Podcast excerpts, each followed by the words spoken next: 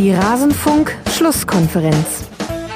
Ich kann da nur immer appellieren an die Leute. Jeder muss doch wissen, dass wir als Spielvereinigung Kräuter Fürth nicht in die Bundesliga gehen und, ähm, und dort jeden Spieler, äh, jede Mannschaft ähm, an die Wand spielen und so spielen können wie in der zweiten Liga. Das wird ein Kampf bis zum Schluss und vielleicht wird die eine oder andere Klatsche, so wie heute, nochmal dazukommen. Ja, und dann, dann ist es so. Ne? Alles zum letzten Bundesligaspieltag. Na, das sind ja schöne Aussichten für alle Fans der Spielvereinigung Gräuter Fürth nach dem 1 zu 5 Auftaktspiel gegen den VfB Stuttgart. Stefan Leitl, den Trainer der Fürther, habt ihr da gerade gehört. Und damit hallo und herzlich willkommen in der Rasenfunk Schlusskonferenz Nummer 327. Ich freue mich sehr, dass ihr mit dabei seid. Mein Name ist Max Jakob Ost und wie immer bespreche ich den Spieltag mit zwei Gästen. Zum einen mit seinem Rasenfunk-Debüt Michael Fischer, der Ed mich Fisch auf äh, Twitter, also ohne das äh, H hinten dran. Ich werde es verlinken. Ihr müsst es einfach so finden. Er ist Sportredakteur bei den Nürnberger Nachrichten. Er ist auch zu hören in einem eigenen Podcast zur Spielvereinigung. Vierter Flachpass heißt er. Ich freue mich sehr, dass er jetzt hier mit dabei ist. Hi Michi. Guten Morgen aus Fürth, Max. Hallo. Ja, freue mich hier einen Podcast-Kollegen äh, zu haben und ja auch jetzt Erstligakollege. Das ist immer so nett, wenn es dann neue Aufsteiger gibt, man neue Stimmen hier hören kann. Ist noch sehr, sehr ungewohnt, als Erstligakollege bezeichnet zu werden. War auch am, am Wochenende in Stuttgart schon noch ungewohnt, in diesem großen Stadion, wenn man die kleinen Stadien doch eigentlich gewohnt ist. Ja, das äh, kann ich gut nachvollziehen. Ich habe äh, ein, äh, bei der Gästesuche war es so, als ich überlegt habe, wie könnte ich jetzt die nächsten Wochen so machen, bin ich immer wieder auf Schalke und Werder Bremen Fans zurückgefallen, die ich gerne eingeladen hätte und jedes Mal fiel mir wieder ein, ach nee, ach nee, ah, das ist ja jetzt doof. Das Aber es wird ja bestimmt schon Zeit für einen äh, Kurzpass zur zweiten Bundesliga, nachdem da so viel passiert und äh, so ein seltsamer Verein auf dem ersten Platz steht mit drei Siegen aus drei Spielen. Ja, da sagst du was, dann kann ich hier schon gleich eine der Ankündigungen vorausziehen, äh, vorherziehen. Ja, es äh, wird tatsächlich mehr zur zweiten Liga geben im Rasenfunk. Das geht noch nicht diese Woche los, aber hoffentlich schon sehr bald. Abonniert alle mal den Kurzpass. Wir haben uns was überlegt zu den internationalen Ligen und zur zweiten Liga und zur Frauenbundesliga. Also den Kurzpass könnt ihr jetzt schon mal alle abonnieren, wenn euch auch das interessiert. Super, Michi, da hast du mir schon gleich eine Brücke gebaut. Wenn das kein guter Start ist in Rasenfunkdebüt, weiß ich auch nicht. Ein Traum ein Traum. Und ebenfalls ein Traum ist, äh, dass wir Eva Lotter Bohle hier begrüßen dürfen in, zu ihrem sechsten Auftritt jetzt schon, die Ed Eva-Bohle auf Twitter. Sie hat einen Zweitliga-Podcast, der eigentlich nochmal viel besser ist als alle Kurzpässe, die ich machen könnte. The Second Bundesliga Podcast. Hallo Eva, schön, dass du mit dabei bist. Ich weiß gar nicht, was ich bei so vielen netten Worten heute Morgen sagen soll. Ich freue mich natürlich sehr, dass ich hier dabei sein darf. Auch mit euch in der Runde, es macht ja immer wieder Spaß. Und äh, ich hab, hatte dir ja schon gesagt, Max, gefühlt komme ich immer nach den gleichen Paarungen in, in die Schlusskonferenz. Also es ist entweder immer Bielefeld-Frankfurt-Spiele oder Bielefeld-Freiburg-Spiele. Ich weiß jetzt nicht, was das über mich aussagt. Oder über gut. mich? Ich bin ja der, der die Einladung ausspricht. Aber so, nee, nee, nur wenn, wenn Bielefeld gegen Vereine mit dem F gespielt hat. Nein, äh, Spaß beiseite. Ich freue mich natürlich auch, äh, wieder sehr hier sein zu dürfen. Ähm, war ja schon ein sehr, sehr spannender Spieltag tatsächlich. Und ja, ich freue mich auf die nächsten Stunden.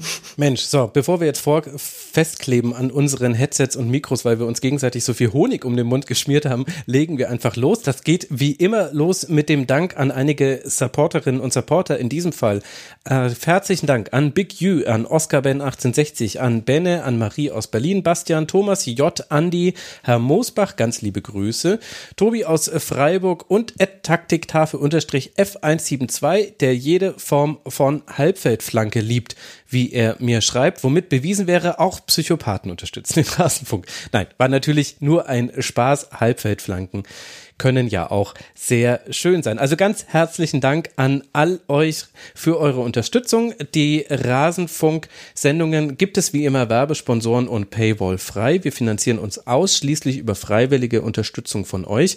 Wie das geht, erfahrt ihr unter rasenfunk.de slash supportersclub. Ihr könnt uns auch unterstützen, unter, indem ihr auf kiosk.rasenfunk.de einkauft und ihr unterstützt nicht nur uns, sondern auch die Gäste Wir zahlen unseren Gästen Honorar. Das für die Schlusskonferenz konnten wir jetzt dank eurer Unterstützung schon ein bisschen anheben, weil der Aufwand dann ja doch relativ groß ist, sich so ein komplettes Wochenende kaputt zu machen für eine Sendung. Also herzlichen Dank an alle, die es schon getan haben und bitte tut es weiter. Dann hätte ich es nicht für möglich gehalten, dass ich das hier nochmal sagen darf, aber es gibt eine neue Folge Elf Leben, die ist rausgekommen in der letzten Woche, geht über den Steuerprozess von Uli Hoeneß dauert drei Stunden. Also für RasenfunkhörerInnen ist das jetzt nicht das große Ding, aber ich kann euch sagen, für den Rest der Podcast-Welt war das dann doch eine Sache. Die könnt ihr hören, wenn ihr wollt. Ich kann ankündigen, dass sich bald etwas auf unserer Homepage tun wird. Frank und ich und auch noch so einige andere Beteiligte, wir waren alles andere als untätig. Das letzte halbe Jahr haben wir uns da schon viel vorgenommen. Das wird bald kommen. Mehr dann zu, dazu hier im Rasenfunk. Und dann kann ich noch eine letzte Ankündigung in eigener Sache machen. Und zwar Beginnend mit diesem ersten Spieltag wird es diese Stimme hier auch mit Gesicht geben. Wer weiß, ob das ein Gewinn für die Menschheit ist, das könnt nur ihr entscheiden, liebe Hörerinnen und Hörer, indem ihr dann eventuell zu Zuschauerinnen und Zuschauern werdet. Es gibt ein neues Format online vom ZDF, der Mainzer Keller. Der wird immer montagsabends ab 18 Uhr live gestreamt bei YouTube und ist auch in der Mediathek zu finden, wird auch danach für den Abruf on demand, also zeitsouverän zur Verfügung stehen. Und dort spreche ich mit Tobias Escher und Lena Kassel, die euch hoffentlich beide ein Begriff sind, auch über den Bundesligaspieltag. Das wird nicht den Rasenfunk ersetzen, keine Sorge, denn da haben wir natürlich nicht drei Stunden Zeit. Es wird anders sein und vor allem, wir können Szenen aus der Bundesliga zeigen. Das ist der große Reiz und vielleicht auch Mehrwert zum Rasenfunk der Mainzer Keller. Wenn es euch interessiert, schaut mal rein. Heute Abend ist die Premierensendung. Mal gucken, wie das wird. Das wird Ach ja, so wie der Rasenfunk am Anfang. Man muss sich da immer so ein bisschen reinrütteln. So, Mainzer Keller, ZDF, letztes Thema. Jetzt gehen wir endlich in den ersten Spieltag hinein. Und wir beginnen auch mit dem Spiel, das diese Saison eröffnet hat, nämlich die Partie zwischen Borussia Mönchengladbach und dem FC Bayern. Und für die Borussia, da ging es richtig gut los in diesem Auftaktspiel gegen Bayern. Nach einem Ballgewinn schaltet Gladbach super um und erzielt durch Player in der zehnten Minute das 1 zu 0. Erst langsam kommt Bayern auch ins Spiel. Robert Lewandowski gleicht nach Ecke in der 42. Minute dann aus. Bayern hat noch einige Chancen, aber die größte größten Aufreger sind dann zwei Fouls von Upamecano, die nicht mit einem Strafstoß bewertet werden von Marco Fritz und seinem Team. Michi, ist der Bayern-Sieg deiner Meinung nach glücklich oder wie würdest du das jetzt in der Rückschau einordnen? Äh, das Bayern, Bayern unentschieden, der Bayern Punkt. Ja, da fängt ja schon los hier. Meine Güte, erste hab, gelbe Karte schon nach fünf Minuten in der Schlusskonferenz. Ich habe gerade noch mal, bin kurz erschrocken und habe noch mal nachgeguckt, ob ich ja ein anderes Spiel gesehen habe am vergangenen Freitag. Er verdient ist der Punkt am Ende auf jeden Fall, würde ich sagen. Aber er ist auch für Gladbach verdient nach dem Spiel. Vor allem, wenn man zum Beispiel bedenkt, dass Joe Scully auf der linken Außenverteidigerposition ja mhm. noch richtig große Erfahrung in der Bundesliga hatte. Da können wir nochmal drauf zukommen danach. Und dann ein, ein super Spiel gemacht hat und dann Benze Baini fast vergessen gemacht hat in diesem Spiel. Das hat mich dann schon überrascht, dass ein linker Verteidiger mit 18, nachdem auch, wenn wir später auf Fürth kommen, die linke Verteidigerposition ja doch eine schwierige zu besetzende ist, dann ein 18-jähriger so ein gutes Spiel macht noch dazu gegen den FC Bayern. Ja, das äh, fand ich auch. Vielleicht hängt das auch, also ohne die äh, Leistung kleinreden zu wollen, es war wirklich ein herausragendes Spiel gerade für einen 18-Jährigen. Vielleicht ist es aber auch schon ein Hinweis darauf, was Bayern nicht geschafft hat, in diesem Spiel über die volle Spielzeit hinzubekommen. Eva, das Flügelspiel sah irgendwie noch nicht so aus, wie man es gewohnt ist, zumindest auf dem rechten Flügel, meiner Meinung nach. Ja, ich fand vor allem in der ersten Halbzeit war das relativ schwach. Also ich finde, man konnte in der zweiten Halbzeit sehen, dass das Bayern-Spiel da ein bisschen variabler wurde, wo ich auch fand, dass ähm, man Gladbach immer ein bisschen weiter reingedrückt hat. Aber generell, ähm, ich hatte tatsächlich, ich meine, wir kommen ja gerade von auch von einem DFB-Pokal-Spieltag im Prinzip. Ich hatte zwischendurch das Gefühl, dass so wie Gladbach verteidigt hat, das hatte echt so so Pokal-Underdog-Vibes. Dieses gegenseitig pushen, jeden Ball, der da hinten rausgeklärt wurde, auch weil Jan Sommer ja fantastisch gehalten hat. Ähm, der wurde ja beklatscht, sowohl ähm, ja von den eigenen Mitspielern, aber natürlich auch vom Publikum dahingehend. Und ähm, ja, also irgendwann hatte man auch das Gefühl, dass, dass Bayern daran ein wenig verzweifelte. Also gerade Lewandowski sah man irgendwann an, dass der Jan Sommer also auf jeden Fall nicht mehr ins Stadion wünschte, äh, der ja, glaube ich, insgesamt fünf äh, Schüsse aufs Tor hatte, aber immer wieder eben an, an Jan Sommer da scheiterte. Ähm, ich fand, ich hatte am Ende der ersten Halbzeit stellte man sich so ein bisschen die Frage, weil Bayern ja schon so Richtung Ende der ersten Halbzeit so ein bisschen die Spielkontrolle dann übernahm, spätestens mit dem 1-1. Ähm, da stellte sich so ein bisschen die Frage, übernimmt Bayern diese Spielkontrolle jetzt komplett? Ne? Also sehen wir ein sehr, sehr dominantes Bayern in der zweiten Halbzeit oder traut sich Gladbach wieder mehr zu?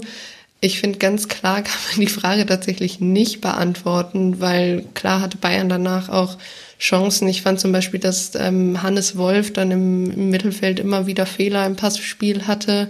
Ähm, aber so richtig, also die Dominanz, die Bayern dann definitiv auf, auch auf den Platz gebracht hat, war ja wenig erträglich. Ähm, von daher würde ich halt im, also dann kam Gladbach ja jetzt dann nochmal so Richtung den letzten 15 Minuten, wo eben von dir die beiden angesprochenen nicht gepfiffenen Elfmeter war, wo ich der Meinung bin, dass man vor allem den ersten durchaus hätte mhm. geben können. Beim zweiten ist halt immer so die Frage, ist wirklich äh, Upameccanos Kontaktgrund für Thürams Fall. Ähm, das fand ich beim ersten ein bisschen deutlicher als beim zweiten. Ähm, und ich fand tatsächlich, dass Julian Nagelsmann für meine Begriffe ein wenig zu spät gewechselt hat, um da auch im, im Endeffekt nochmal voll auf die drei Punkte zu gehen. Von daher würde ich auch äh, mit mich mitgehen und sagen, äh, Punktgewinn für beide Seiten dann im Endeffekt verdient. Michi, wie siehst du die VAR-Szenen oder diese beiden nicht gegebenen Strafstöße? Ich hätte sogar das andersrum als Eva gesehen, hätte den zweiten eher gepfiffen als den ersten. Ich habe mir immer dann vorgestellt, was passiert wäre, wenn dieses Foul im Mittelfeld passiert wäre und es wäre in wahrscheinlich 98 von 100 Fällen äh, gepfiffen worden, dieses Foulspiel. Also er, er erwischt ihn, der Kontakt ist da und er fällt. Ähm, ich habe dann auch mit meinem Schwiegervater am Freitag diskutiert, der Gladbach-Fan ist, vielleicht nicht ganz neutral und äh, objektiv, aber der hat natürlich das genauso gesehen und ich, also einer von beiden muss auf jeden Fall ein Elfmeter sein, dann gewinnt Gladbach das Spiel wahrscheinlich dann auch wie es ja dann auch nach dem Spiel von mehreren Beteiligten gesagt wurde, wenn da halt ein Elfmeter gepfiffen wird, dann kommen die Bayern wahrscheinlich nicht mehr zurück. Aber das ist ja das Schöne am Fußball, dass man trotz VAR, der alles so gerecht macht, immer noch so viel darüber reden kann. Eieiei, da hast du gerade den Triggerpunkt gesetzt bei manchen Hörerinnen und Hörern, der gerechte VAR. Ich finde es interessant, also ich finde an diesen Szenen zwei Dinge interessant. Zum einen bin ich gespannt, äh, ob das jetzt eine, ein Hinweis auf eine neue Eingriffsschwelle ist, die vielleicht ein bisschen höher liegt. Denn äh, ich glaube, dass äh, beide Szenen, wir wissen es leider nicht genau, weil es nicht genau kommuniziert wurde, aber ich würde vermuten, dass Marco Fritz sie wahrgenommen hat und es quasi kein Serious Missed Incident ist. Und dann ist ja die Eingriffsschwelle höher, wenn auf dem Feld schon eine Bewertung stattgefunden hat. Und vielleicht ist das ein Hinweis darauf, dass der DFB das vielleicht ähnlich handhaben möchte, wie es jetzt während der EM war, dass es eben durchaus schon viel braucht braucht, um da dann einzugreifen, um etwas, was schon mal bewertet wurde, neu zu bewerten. Hoffen wir mal, dass es zumindest jetzt nicht die Ausnahme war. Das wäre nämlich sonst ein bisschen bitter. Und dann fand ich es interessant, wann diese Szenen passiert sind, weil mein Gefühl tatsächlich war, so tief Gladbach auch in die eigene Hälfte zurückgezogen war über weite Teile des Spiels dann, dass äh, hinten raus auch die Kraft ein bisschen ein entscheidender Faktor war. Und da fand ich es sehr positiv zu sehen aus Gladbacher Sicht, dass die Borussia damit weniger Probleme hatte, obwohl man ja sehr viel den Ball hinterherlaufen musste. Und jemand wie Upamecano hatte damit vielleicht schon eher dann seine Schwierigkeiten. Und ich glaube, das ist auch eine gute Nachricht aus Sicht aller Gladbach-Fans, selbst wenn man natürlich lieber noch den Sieg gehabt hätte. Aber dieses Zurückkommen in dieser Schlussphase nach einer wirklich dominanten Phase der Bayern, das war schon sehr gut und ich fand das auch sehr souverän. Da gab es eigentlich fast gar nichts mehr, was von den Münchnern noch kam. Das kann natürlich auch damit zusammenhängen, dass äh, einige der Bayern-Spieler, das wurde ja auch während des Spiels mehrmals angesprochen, natürlich noch nicht so lange im Training waren. Also Goretzka, Müller, Kimmich, da kann natürlich die Kraft am Ende eine Rolle spielen, auch wenn diese Spieler topfit sind. Aber natürlich nach so einem intensiven Spiel, ganz am Ende, das, die Gladbacher waren wahrscheinlich doch noch mal ein bisschen fitter in dem Moment. Und ich fand auch, dass das Publikum durchaus bei Gladbach eine Rolle gespielt hat. Also ich glaube, so rund um die 70. Minute war ja diese Riesenchance von Lars Stindl.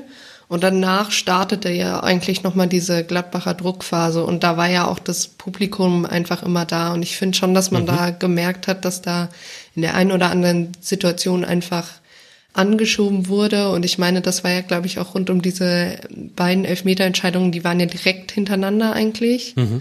Und so, es war ja wirklich, sobald Gladbach irgendwie offensiv wurde oder hinten auch gut äh, wegverteidigt hat, war das Publikum da und man hatte das Gefühl, das hat die, den Gladbachern schon in der einen oder anderen Situation nochmal die zwei, drei Prozent mehr gegeben als den Bayern-Spielern. Ähm, und ja, also ich finde zum Beispiel schon bezeichnend, dass wenn wir über gute Bayern-Spieler reden, dass für mich vor allem, wenn die Verteidiger waren, also ich fand zum Beispiel Niklas Süle sehr gut in diesem Spiel. Ähm, ich finde, er hat sehr, sehr viel Raum auf dem kompletten Spielfeld immer wieder abgelaufen. Gut, ich meine, sagt halt auch viel drüber aus, wenn wir dann darüber reden und nicht über, ähm, über Lewandowski beispielsweise. Ich fand zum Beispiel auch Thomas Müller eben auch aus Kräftegründen war jetzt nicht so im Spiel, war irgendwie gar nicht mal so sein Spiel, ehrlich gesagt. Mhm. Ja, und ähm, wen ich noch bei Bayern erwähnenswert fand, war Josip Stanisic. Ähm, ich finde, der hat da auch auf jeden Fall einen ordentlichen Job gemacht, auch wenn man bei dem irgendwann sehen konnte, dass es mit der Kraft runterging. Aber ähm, ja, generell bin ich bei beiden Mannschaften gespannt, was da auch ja, von den Verteidigern noch passieren wird, aber generell, was, wo der Weg dahin führt. Wenn wir jetzt auch schon einzelne Spieler loben, dann würde ich gerne nochmal einen Gladbacher loben. Also wie gut Florian Neuhaus einfach ist. Mhm. war schon in der zweiten Liga in Düsseldorf. Da Eva und ich wahrscheinlich öfter auch mal die Spiele von ihm noch in der zweiten Liga gesehen. Da war er schon sehr gut und diesen Sprung, den er nochmal gemacht hat, jetzt wie gut er gegen Bayern war, diese erste Gladbacher Chance, die er mit diesem Dribbling durchs Mittelfeld eingeleitet hat.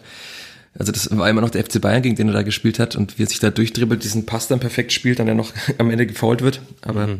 es mhm. war, glaube ich, nach sechs Minuten, dann wie Hermann da ein bisschen das Tempo rausnimmt, sonst jetzt da vielleicht schon 1-0 stehen können. Aber auch im weiteren Spielverlauf und auch in der Vergangenheit schon. Also für dieses junge Alter und ein, ein wahnsinnig guter Spieler, der immer wieder Spaß macht, wenn man Bundesliga schaut. Würde ich absolut zustimmen. Und ich würde noch hineinwerfen, dass es für mich so ein Schlüsselduell gab, an dem man so das ganze Spiel ein bisschen nacherzählen kann. Sowohl die guten Phasen von Bayern als auch die guten Phasen von Gladbach. Und das ist Leiner gegen Davis. Die beiden haben sich so richtig gegeben. Also gleich in der ersten Minute ergaunert sich Leiner den Ball gegen Davis. Und das war schon so ein Hinweis auf das, die Balleroberung und dann das schnelle vertikale Spiel von Gladbach. Gleichzeitig hatte Davis aber natürlich auch seine Offensivaktionen, hatte die meisten Ballkontakte aller Bayern-Spieler. Das ist jetzt nicht gerade gerade typisch, dass der Linksaußenspieler die meisten Ballkontakte hat, hat neun Dribblings äh, gewonnen von insgesamt 22, 20, die äh, gewonnen wurden. Also fast die Hälfte kam von ihm. Der hatte sehr, sehr gute Aktionen nach vorne, hat aber auch immer wieder Raum hinter sich gelassen, den auch Gladbach wirklich systematisch attackiert hat. Das war, fand ich deutlich zu sehen, diagonale Verlagerung fast immer auf seine Seite. Und da war Leiner dann wiederum auch wirklich oft zur Stelle, selbst wenn er kurz vorher noch hinten gegen Davis verteidigen musste. Also die beiden fand ich, die haben auf einem ganz hohen Niveau miteinander gespielt, gegeneinander gespielt an diesem Abend. Jeder hatte mal so ein bisschen die Oberhand, aber das weiß nicht, das hat mir einfach nur Spaß gemacht, dem zuzugucken, wie die mit fairen Mitteln da gegeneinander so einen Armdrücken machen und beide hätten es auch verdient gehabt, dass sie noch ein bisschen mehr im Fokus gestanden hätten nach dem Spiel, meiner Meinung nach. Ja, und ein Schlüsselduell dieses Schlüsselduells war halt dann vor dem Gladbacher Tor. Sehr Davis, der sich da festtrippelt, weil ja. Leiner ihn gut presst und dann das schnelle Umschalten über, ich glaube, es war dann über Hermann, oder? genau, Tor. Hermann legt dann direkt tief. Genau, Hermann Genau, und dann dieses Tor. Also das war halt eines dieser Duelle, die dann äh, Davis verloren hat. Und dann ging es halt einfach sehr schnell, weil Gladbach das auch sehr, sehr gut gemacht hat, von hinten raus, da so schnell vertikal nach vorne mhm. und dann zum Tor.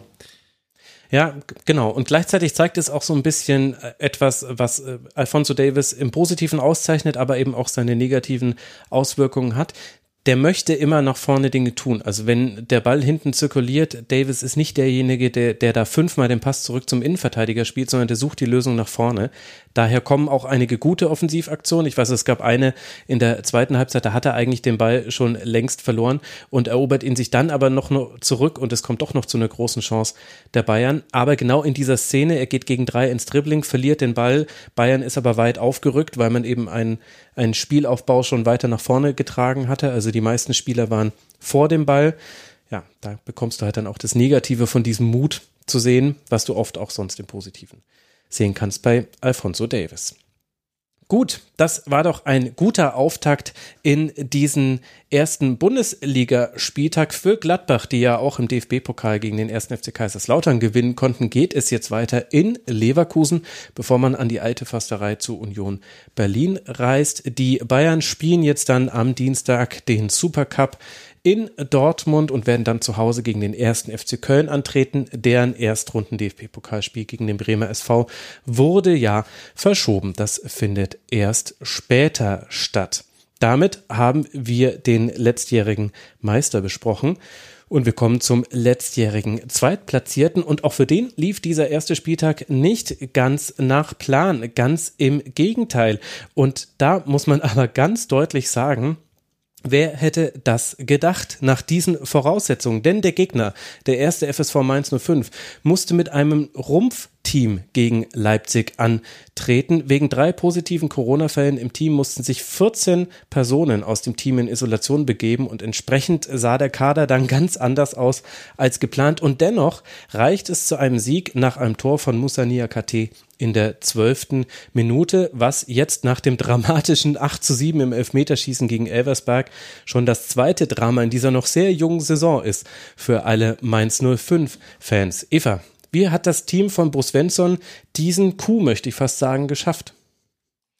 Ja, ich hatte so ein bisschen das Gefühl, dass diese Erinnerung an die, an die Rückrunde unter Svensson dieses Team unglaublich nach vorne gebracht hat. Weil, wie du schon sagst, es war ja eine Überraschung und das gar nicht mal, weil man nicht anerkennen möchte, was Mainz schon alles geleistet hat, sondern eben, weil sie so einen Rumpfkader hatten. Aber ich glaube, einfach die Art und Weise, wie Mainz schon in dieses Spiel gestartet ist, sie haben gesagt, okay, wir bringen hier von der ersten Minute mit dem Publikum im Rücken alles auf dem Platz, was wir haben. Ich fand da zum Beispiel Nebel super auffällig, der auch immer wieder das, äh, mhm. der sich immer wieder an das Publikum gewandt hat, nachdem er selber die ein oder andere Möglichkeit hatte, um da zu pushen.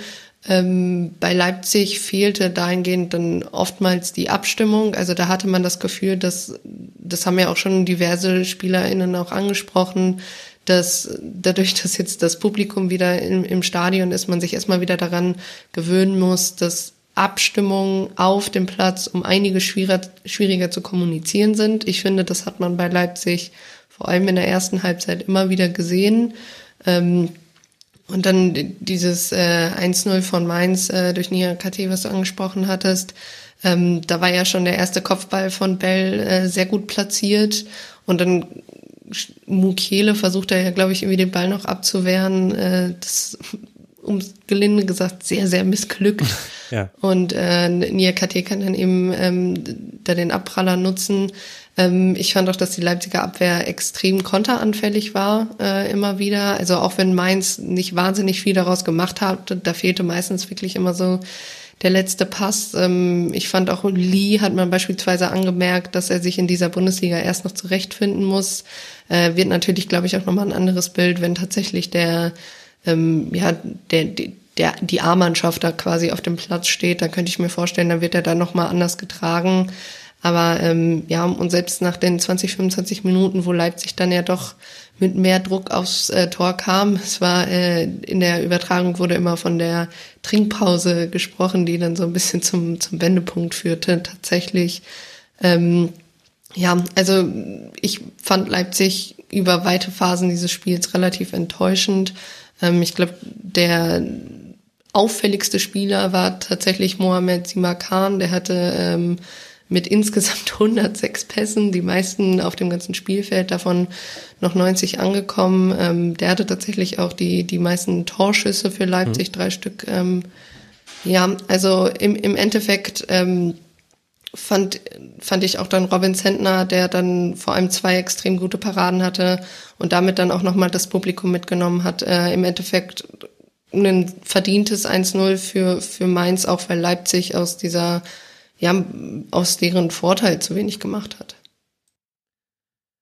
Jesse Marsch hat es nach dem Spiel ja auch gesagt, äh, es klang ein bisschen wie ein Eishockey-Trainer aus meiner beruflichen Vergangenheit. Äh, Habe ich immer wieder amerikanische oder englischsprachige Eishockey-Trainer im, im, Kopf, wie er dann sagte, wir sind noch eine Work in Progress. Also das hat man ja dann fast in jeder Minute gesehen, dass halt tatsächlich dann noch einiges zu tun ist für ihn bei einer neuen Mannschaft mit einer teilweise neuen Innenverteidigung natürlich.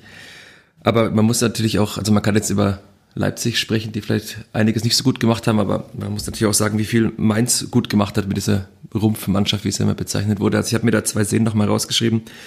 Einmal die, die Grätsche von Tower, dem Jungen gegen Nkunku mhm. und dann auch später nochmal, wie Hack sich in diesen Schuss reinwirft. Da war halt einfach dieser unbedingte Wille, dieses Spiel gewinnen zu wollen, wie es auch vorher von Bo Svensson angesprochen wurde, war da ja in jeder Sekunde zu sehen. Und dann, wie gesagt, dieses Publikum dann noch, das dann nochmal pusht, dass er auch von den Spielern gepusht wurde, also diese, dieses Wechselseitige, was Trainer ja auch immer gern betonen, dass quasi die, die Stimmung von dem Platz, vom Platz auf die Ränge übertragen wird, aber von den Rängen dieses Positive nach unten kommt. Also das hat man da ja wirklich in jeder Sekunde gesehen. Und dann am Ende haben sich diesen, diese drei Punkte, ich sag schon diesen Punkt, diese drei Punkte ja äh, sehr, sehr gut und haben sich verdient. Das ist ja ein peinlicher Fehler. Das muss man doch wissen, ob jemand gewonnen hat oder nur unentschieden gespielt hat. Sowas würde mir nie passieren. Aber gut. Ich, ich bin auch verwarnt. Jetzt die gelbe Karte notiere ich mir. Ah ja, ja, Eva muss uns jetzt rausreißen in dieser oh. Aufnahme. Aber ich finde das interessant, nachdem wir jetzt schon zum zweiten Mal über das Publikum sprechen, das muss man vielleicht an dieser Stelle nochmal festhalten. Also erstmal ist es toll, wieder Publikum zu haben. Oh Gott, das Fußballspielen, äh, das Fußballspiele anschauen, das macht so viel mehr Spaß jetzt schon wieder. Und interessant festzustellen, es gab nur einen Auswärtssieg an diesem ersten Bundesligaspieltag von Hoffenheim in Augsburg. Ansonsten nur Unentschieden und Siege der Heimmannschaften. Die Sample Size ist jetzt nicht groß genug, um daraus einen Trend abzulesen, aber es gab schon diese Spiele, wo du wirklich deutlich das Gefühl hattest, das hat eine Bedeutung, dass das hier jetzt gerade in einer anderen Atmosphäre stattfindet und vielleicht ist auch dieser Effekt jetzt gerade am Anfang noch größer auf die Mannschaften und Mainz 05 ist da vielleicht das Beispiel an diesem Spieltag, weil eben gerade wegen der Umstände sicherlich auch wegen des Gegners. Du hast gegen den Vizemeister gespielt und gegen einen Vizemeister, der ja auch nicht bei jedem wohl gelitten ist, war es nochmal besonders deutlich zu sehen und die Spieler und auch Trainer Bo Svensson, ihr habt schon angesprochen, haben das ja auch selbst eingefordert und mit angeschürt. Zwischendurch äh, waren die ja richtig wie irgendwelche Einklatscher beim Fernsehen nach jeder guten Aktion würde erstmal so und jetzt, jetzt holen wir hier den Applaus. Okay, schön haben wir das alles gemacht.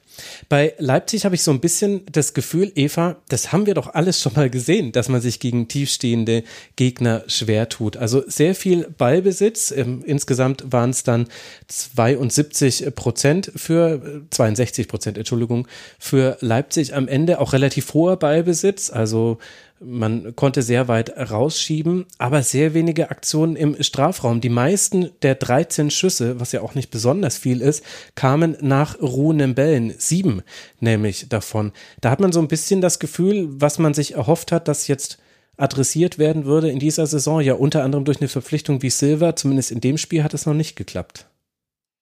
Nee, stimme ich dir voll zu. Also gerade was du auch mit den ähm, mit den Standards angesprochen hast, also so die vor allem gefährlichen Situationen. Ich glaube, es war zum Beispiel äh, zum Ende, Ende hin nochmal Orban nach einer Ecke, aber ja. generell halt, wenn immer wieder durch Standards, ähm, wenn man da irgendwie durch die Lufthoheit auch einiges ähm, versucht hat zu kontrollieren, was da mehr oder weniger gut funktioniert hat, was ich auch ehrlich gesagt, also ähm, Silva hatte ja, glaube ich, auch in der Nachspielzeit nochmal einen relativ gut platzierten Kopfball. Mhm. Aber also man hatte so ein bisschen das Gefühl, dass keiner sich in der Rolle so vollständig wohlgefühlt hat. Also gerade Silva, der ja auch aus seiner, dem wir aus, aus seiner Frankfurter Zeit natürlich auch ähm, ja, am Ball gut kennen.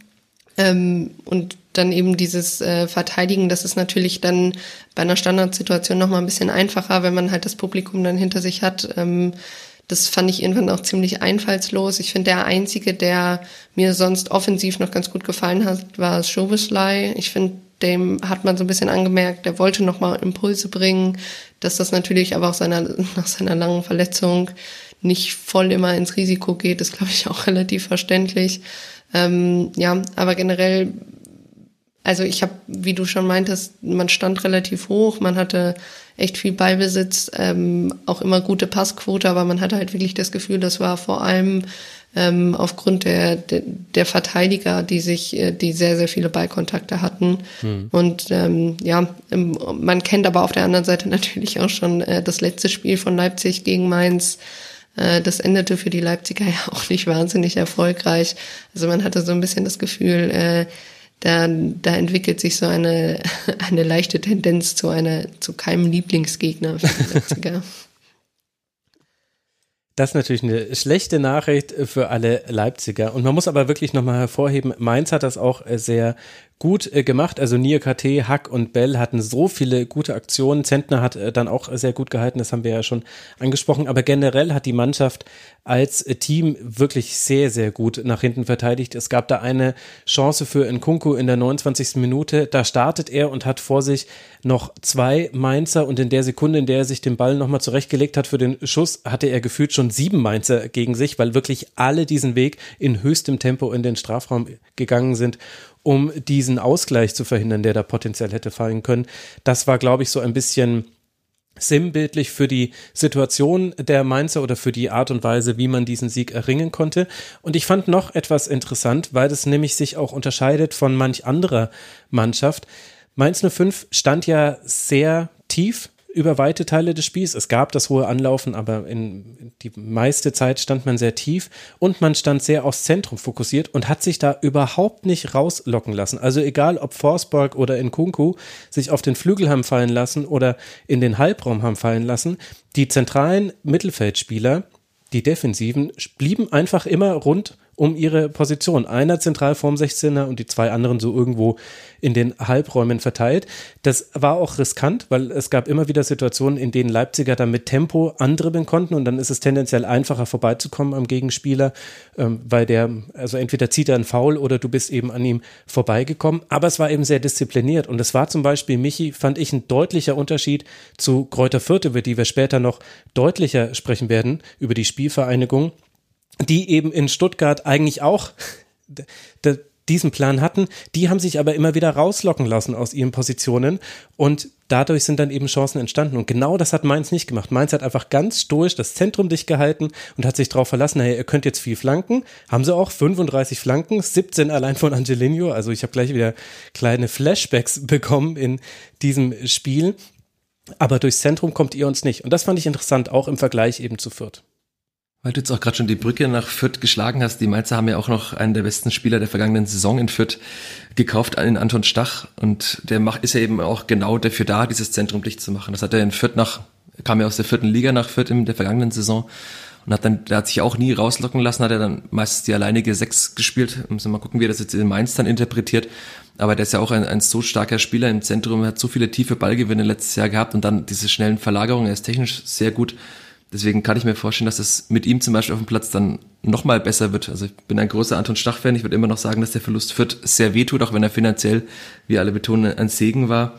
Aber er hat eben genau das gemacht und so blöd es klingt, aber er hat auch in Stuttgart genau auf der Position eben gefehlt, weil dann auch mal, also der hat diese, diese Zugriff und diese Zweikampfhärte, die er hat, die war bei dem Spiel gar nicht zu sehen. Also das kommen wir später noch dann wahrscheinlich ja. intensiver drauf, aber wie gesagt, der, der hätte Fürth sehr, sehr gut getan und die Mainzer können sich da, glaube ich, sehr freuen auf den Spieler. Mhm. Der ja jetzt noch gar nicht gespielt hat, aber das hatte ja die schon vorhin angesprochenen Gründe. Also Mainz 05 mit zwei Siegen in diese Saison gestartet. Es geht jetzt weiter auswärts gegen den VfL aus Bochum und dann zu Hause gegen die Spielvereinigung. Aktuell hat man eben jetzt erstmal drei Punkte auf dem Konto. Und für Raber Leipzig geht es jetzt dann nach dieser Niederlage und dem Auftaktsieg im DFB-Pokal gegen den SV Sandhausen weiter mit einem Heimspiel gegen den VfB Stuttgart. Dann geht's nach Wolfsburg, bevor man dann die Bayern zu Hause empfängt. Also so arg viel Zeit hat man jetzt unbedingt nicht, um da das auszumerzen, was noch gefehlt hat in diesem allerersten Spiel auszumerzen hat auch ein bisschen die Eintracht aus Frankfurt etwas nach diesem Auftakt in die Saison. Man kann es aber auch umgedreht erzählen und kann sagen, was für ein Auftakt war denn das für den neuen BVB-Trainer Marco Rose und seine Mannschaft. Erling Haaland bereitet zwei Tore vor und schießt zwei selbst. Dazwischen darf auch noch Giovanni Reina treffen. Frankfurt profitiert von einem Eigentor von Felix Passlack und in der 86. Minute trifft auch noch Neuzugang Jens-Peter Horge zum ersten Mal. Aber das Ergebnis bleibt mit 2 zu 5 aus Sicht der SGE oder eben 5 zu 2 aus Sicht des BVB sehr, sehr deutlich. Und das war ein sehr interessantes und unterhaltsames Samstagabendspiel, was wir da sehen durften am ersten Spieltag. Michi, warum hatte die SGE gegen Dortmund eigentlich so gar keine Chance? Ja, ist ganz witzig. Ich kam Samstagabend dann aus Stuttgart nach Hause, habe mir dann im Sportstudio erstmal die, die, Zusammenfassung angeschaut und dachte mir schon da, Wahnsinn, was äh, Dortmund für ein Gegenpressing spielt. Also es wurde dann später der Klopsche Heavy Metal Fußball ja auch erwähnt. Und da kann man, glaube ich, dann schon sagen, woran das äh, gelegen hat, an einem sehr, sehr guten Gegner mit Dortmund. Also da ist es halt dann schwierig, wenn man dauerhaft äh, bei jedem Ballkontakt so früh gestört wird. Wenn man dann auch noch Spieler auf der anderen Seite hat, die halt jeden Fehler oder alles bestrafen, eigentlich wie Erling Holland. Ähm, das, also ich glaube, da ist die Eintracht gar nicht so sehr an sich selbst, sondern an einfach einem bärenstarken Gegner vielleicht sogar gescheitert. Ja, also das war schon wirklich beeindruckend. Vier der fünf Tore sind nach Balleroberung gefallen und Balleroberung und dann direkt tiefer Pass. Und da hattest du, fand ich aber auch, Eva, mit Reus, Hazard und Holland drei Spieler, die sehr gut aufeinander eingestellt waren. Also gerade Reus und Holland, da wusste man das schon. Reus wirkte aber auf mich unglaublich agil und äh, Spritzig hatte so viele gute Aktionen und eine sehr, sehr hohe Präzision in den Pässen, was ja oft das ist, was man am ersten Spieltag auch bei sehr guten Spielern noch vermissen kann. Da hatte man so ein bisschen, ich glaube im Forum hat jemand geschrieben, ein magisches Dreieck. Ganz so weit würde ich noch nicht gehen, aber nur wegen Hazard, der soll mir das noch in ein paar Spielen mehr zeigen. Bei Reus und Holland wäre ich auf jeden Fall mit dabei. Die waren auch einfach sehr gut abgestimmt auf dieses Spiel, hatte ich den Eindruck. Ja, würde ich dir voll zustimmen. Ich habe spätestens beim 3-1 gedacht, das wirkte wie so ein Blueprint. Also immer dieser Angriff. es war ein, also es war gefühlt immer das gleiche Schema. Man wusste eigentlich immer, bevor das Tor fiel, egal wer das Tor schießt, man weiß, Reus und Haaland und eben eventuell dann eben noch Hazard werden irgendwie in diesem Tor eingebunden sein, weil sie eben unglaublich konsequent gepresst haben, auch sehr erfolgreich. Und mit Haaland hat man natürlich auch jemanden, der dir da unglaublich gut durchs Mittelfeld immer wieder durchbricht. Ähm, gleichzeitig fand ich es da sehr erstaunlich, wie schlecht Frankfurt damit dann, also man hatte so das Gefühl, da war überhaupt gar keine Lernfähigkeit dann zumindestens in der zweiten Halbzeit da, wo man gesagt hat, okay, in der ersten Halbzeit kann sehr, sehr viel falsch laufen, aber ähm, nach der zweiten Hälfte, also zu Beginn der zweiten Hälfte, man, die haben ja eigentlich genau da weitergemacht, wo sie aufgehört haben, als hätte es diese Pause überhaupt nicht gegeben. Äh, sobald die angeschoben haben, wackelte Frankfurt. Ich glaube, ähm, ja, man konnte sich an der einen oder anderen Stelle noch bei, bei Ilsanka, aber auch bei Hinteregger bedanken, die zumindest versucht haben, da immer was gegenzusetzen. Es hat mehr oder weniger gut funktioniert, natürlich nach, nach diesem Spielstand. Dann fand ich es sehr sträflich, ich glaube gerade das 4-1 durch Rainer. Hm. Ähm, die also Dortmund konnte sich da die Frankfurter Abwehr im Strafraum zurechtspielen. Die konnten ja wirklich relativ frei sich da den Ball zu passen und die Frage war eigentlich, ja, okay, wer schiebt's jetzt eigentlich noch über die Linie? Ähm, da, da war Lenz, glaube ich, auch viel zu passiv gegen, gegen Rainer in dem Moment. Ähm, ja, aber im Endeffekt dann auch in Dika war, die, also immer wieder die Verteidiger viel zu passiv. Ähm, die wirkten auch nicht richtig äh, eingestellt. Frankfurt generell immer im Fünfer, im Strafraum extrem anfällig. Und ähm, ja, also man hat so ein bisschen das Gefühl, wenn Marco Reus mal eine ganze Vorbereitung mitspielt, ähm, nicht verletzt ist, vielleicht auch nicht von einer EM-Fahrt kommt, dann, ähm, also gefühlt ist das ja einer seiner einer seiner besten Spiele, die ich bis jetzt von ihm so im Zusammenspiel auch mit Haaland gesehen habe. Und zum Beispiel fand ich sehr auffällig, dass man einen Jane Sancho jetzt, also dass man nicht dachte, hm, da fehlt aber noch ein Spieler, um den und den Pass, um da noch den einen oder anderen Akzent reinzubringen. Und das fand ich schon sehr, sehr bemerkenswert. Was ich auch noch bemerkenswert fand, das wurde nach dem Spiel ja auch mehrmals betont, diese Konstanz, mit der Erling Haaland spielt. Also Marco Rose hat davon geschwärmt. Und es ist ja auch krass zu sehen, egal wie man ihn anspielt. Also vor dem 3 zu 1, diesen, wer da so athletisch sich gegen Ilsanker durchsetzt, wenn er den Ball flach bekommt, diese Geschwindigkeit. Also das ist ein Spieler, das ist immer wieder eine Freude zuzuschauen, weil wir vorhin schon Florian Neuhaus hatten, das ist auf einem ganz anderen Niveau, natürlich auf einer anderen Position.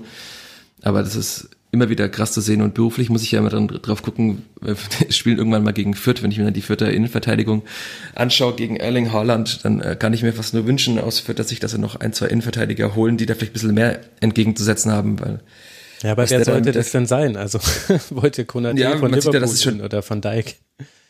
Genau, aber also das, da schwant mir wirklich schon Böses vor dem Spiel gegen Fürth bei Haaland hat er, glaube ich, jetzt 62 Tore in 61 Spielen in der Bundesliga. Also Wahnsinn. Es ist nicht nur so, dass er am Anfang ja mal ein bisschen eine gute Phase hat, sondern er ruft es ja konstant jeden Spieltag ab. Und das Wichtigste wird, glaube ich, wirklich sein für Dortmund, dass man ihn, ihn fit behält. Ne? Also wenn er sich verletzt, dann ist schon wieder die Frage, vielleicht haben sie Daniel Malen geholt, aber Stefan Tickes hat man letztes Jahr schon gesehen, kann natürlich ihn nicht ersetzen als alleiniger Stürmer da, da vorne.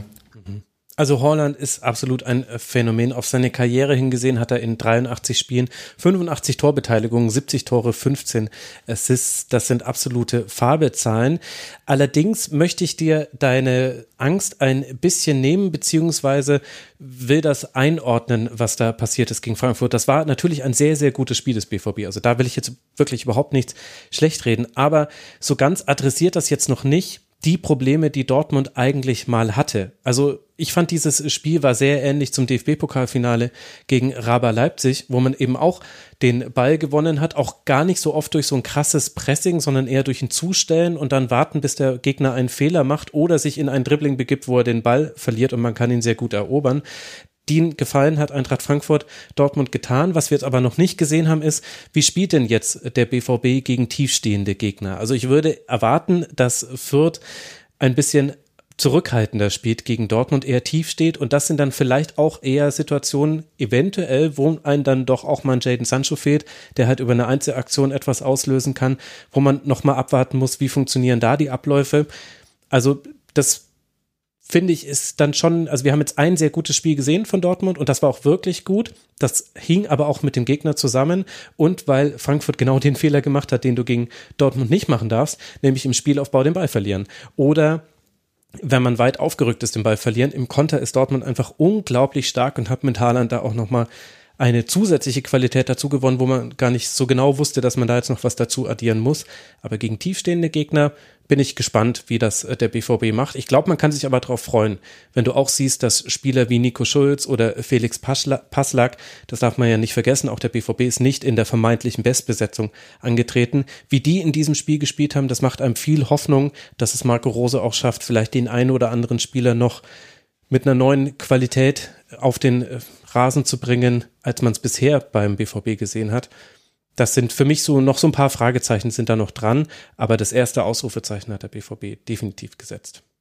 Darf ich noch was ergänzen? Gerne. Ich fand nämlich, dass man unter anderem äh, Axel Witzel auch sehr gemerkt hat wieder im Dortmunder Spiel. Ich finde, ähm, ich glaube, das war ja tatsächlich äh, sein erstes Spiel in der Bundesliga auf jeden Fall nach der Verletzung und ähm, ich finde es schon sehr eindrucksvoll. Also der hatte eine Passquote von 92 Prozent, in der gegnerischen Hälfte so auch von 86 Prozent. Und ich finde, man hat schon gemerkt, dass er zusammen mit Akanji da auch für ja eine gewisse Ruhe gesorgt hat ähm, im Aufbauspiel, auch wenn eben diese, also wie im Endeffekt die die zwei Gegentore fallen, ist halt auch ein bisschen Dortmund-esk, wie ich finde. Also mhm. wo man dann zwischendurch so das Gefühl hatte, ja, das, also auch das sollte dir halt trotzdem nicht passieren, auch gegen einen vermeintlich geschwächten Gegner, dann in dem Spiel oder demotivierten Gegner. Ähm, aber ich fand schon, also wenn Dortmund da auch nicht diese Verletzungsprobleme hat, ähm, natürlich sind die Probleme immer noch nicht komplett beseitigt, aber ich glaube, es ist schon mal ein guter Start gewesen, auf dem man aufbauen kann. Und ich glaube, das ist was, was äh, Dortmund auf jeden Fall ähm, weiterbringen kann, obwohl natürlich wieder, also die berühmten Spiele gegen Augsburg und Co. stehen halt eben noch erst an. Da muss man dann abwarten, wie man sich äh, schlägt, wie du äh, das auch schon angedeutet hattest, Max. Ja, aber auch richtig nochmal Axel Witzel anzusprechen, der als rechter Innenverteidiger aufgelaufen ist.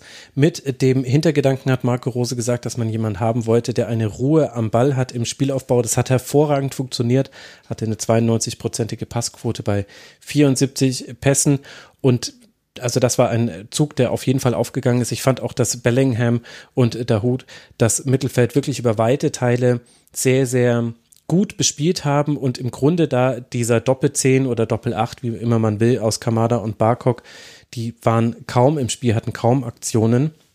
Und dann konnte man eben sich darauf konzentrieren, die Schwächen von Eintracht Frankfurt auszunutzen, die definitiv auch in der Restverteidigung liegen.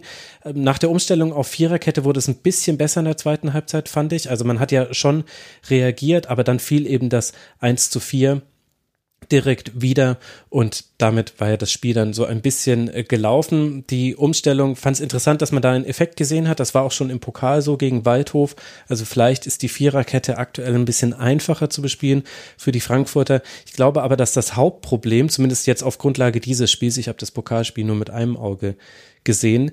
Ich glaube, das Hauptproblem ist aber das Verhalten der Sechser. Denn die Restverteidigung ist nicht gut bei Eintracht Frankfurt, die Sechser rücken aber auch nicht nach. Also es war wirklich viel zu häufig so, dass der Rückraum frei war. Und da haben So und Hasebe ein paar Dinge liegen lassen, aus welchen Gründen auch immer. Da muss sich Eintracht Frankfurt mannschaftlich verbessern und dann könnte aber auch noch viel Gutes kommen, weil man hat ja dann doch mit Lenz, Lindström und Hawk gesehen, dass es ein bisschen besser lief, auch wenn Dortmund da vielleicht auch schon ein bisschen anders gespielt hat. Boré hatte zwei vielversprechende Kopfbälle nach Flanke von Kostic. Das war nicht so schlecht.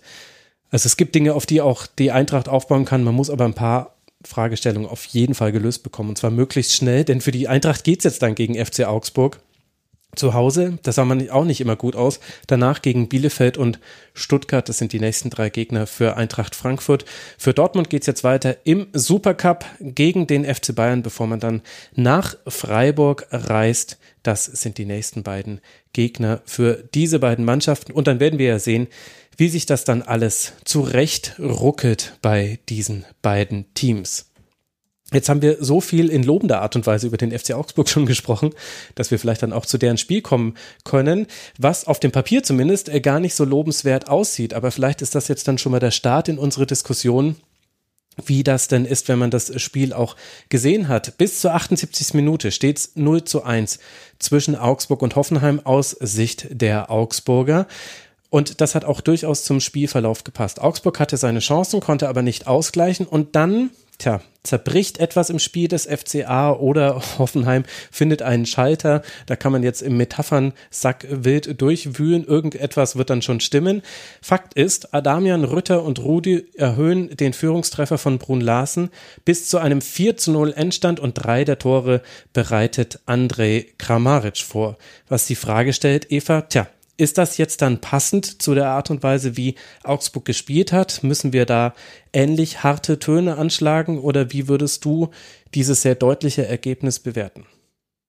Äh, ich würde es tatsächlich noch nicht überbewerten. Ähm, ich fand dem Spiel sonst entsprechend war es definitiv kein 4-0 für, äh, für die TSG. Ähm, die hat halt irgendwann aus Fehlern der Augsburgern sehr gut Kapital geschlagen. Aber wie du schon meintest, also es sah auch lange Zeit so aus, wenn Augsburg jetzt nochmal selber den Schalter vielleicht an der einen oder anderen Stelle bedient, dann, dann kann das auch Richtung 1-1 ähm, gehen. Ich fand es halt ein bisschen komisch, weil ich habe mir dieses Spiel im Real Life angeguckt und dachte, naja, also wäre das jetzt 0-0 ausgegangen, hätte es mich ehrlich gesagt auch nicht gewundert ähm, weil der Unterschiedsspieler war einfach Kramaric, war ohne Kramaric wäre viel einfach nicht passiert. Du hast es äh, schon angesprochen, er hatte ja selber auch einige Torchancen, ähm, obwohl auch beispielsweise ich äh, Rüther sehr ansehlich in diesem Spiel fand. Ähm, Poguma fand ich ähm, über einige Phasen etwas wackelig. Äh, der wirkte vor allem gegen, gegen Ruben Vargas nicht immer komplett sicher.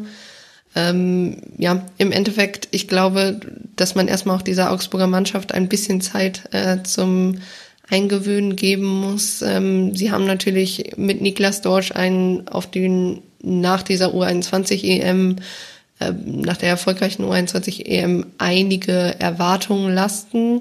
Ähm, aber natürlich muss es, also man kann ja nicht einfach einen Spieler nehmen und den eins zu eins von dem erwarten, dass er in einem neuen Umfeld das Gleiche direkt ähm, ja, ja so auch hinbekommt. Ähm, ich finde, da hat man schon gesehen, dass an der einen oder anderen Stelle halt einfach noch die, ja, die, die Abstimmung passte im Endeffekt. Ich hatte ehrlich gesagt auch das Gefühl, nach diesem relativ frühen Foul von Raum an, an Hahn, der dann ja auf diesem, äh, ich glaube, es war rund um die 20. Minute, der dann auf dem Steinboden ausrutscht mhm. und gegen diese Plastikabsperrung fällt, ähm, das Hahn zwischendurch auch ein wenig benommen wirkte. Ich hatte jetzt natürlich auch keine, weiß ich nicht, ganze Zeit eine Kamera auf ihn drauf, aber in der einen oder anderen Offensivaktion wirkte er schon ein bisschen, ähm, ja, nicht durcheinander, aber einfach ziemlich kaputt, als ob ihn das sehr angestrengt hätte. Weiß ich auch nicht, ob man den da zwingend hätte weiterspielen lassen müssen. Ähm, ja, also ich finde, das Spiel hat halt vor allem im Mittelfeld stattgefunden, da vor allem ähm, ich glaube, Posch immer wieder mit guten ähm, Balleroberungen. Jon hat mir auch wieder ganz gut gefallen, als er reinkam.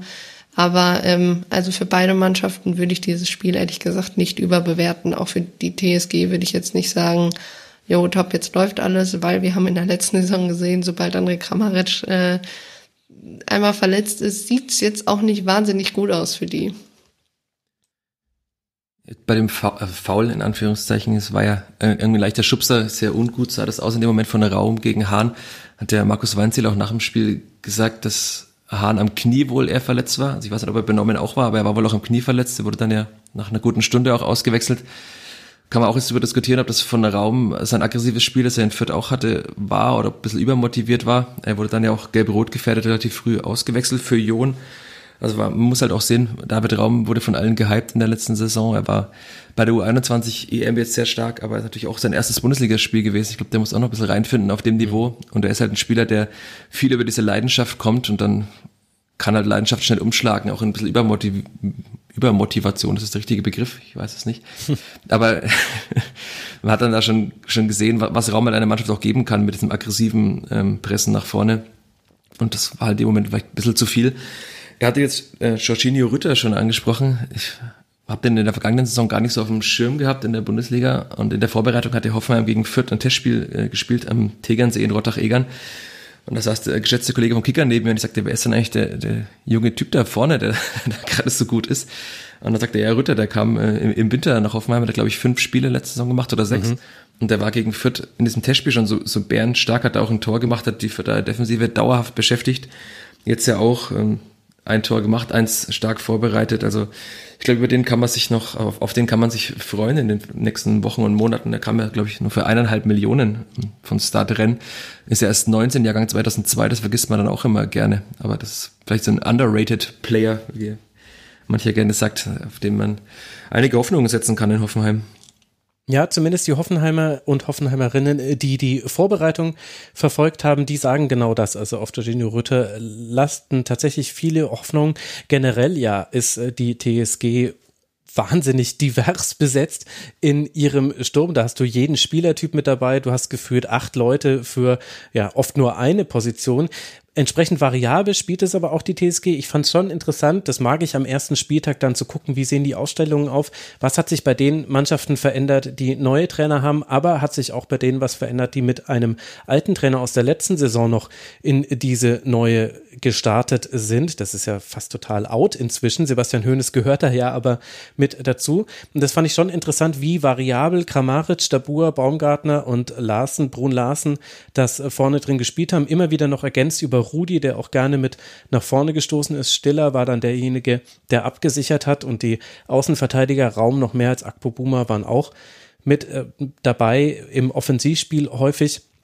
Das fand ich spannend und ich glaube, das hat auch tatsächlich Augsburg für die eine oder andere Aufgabe gestellt, dass mal Kramaric derjenige war, der einen Innenverteidiger gebunden hat, dass es mal Dabur war, dass Baumgartner und Larsen mal über den Halbraum in den, in den Strafraum eingedrungen sind, dass sie mal an der Linie klebten und dann einer der Außenverteidiger eingerückt ist oder einer der Sechser. Also da war viel zu sehen. Da hat auch noch ganz viel noch nicht geklappt. Also das war schon auch ein typisches Erst- erste Spiel dieser beiden Mannschaften.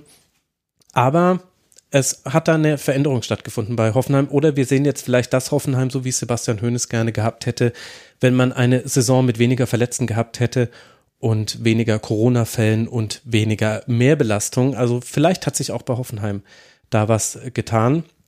Und bei Augsburg ist mir noch Jensen aufgefallen. Ich finde, der hatte gute Pässen, der hat die Riesenchance von Vargas nach 22 Minuten vorbereitet mit Ansage. Also jeder wusste, dieser Pass wird jetzt gespielt, aber Akpo Buma ist eigentlich einfach nicht mehr hinterhergekommen hinter Vargas.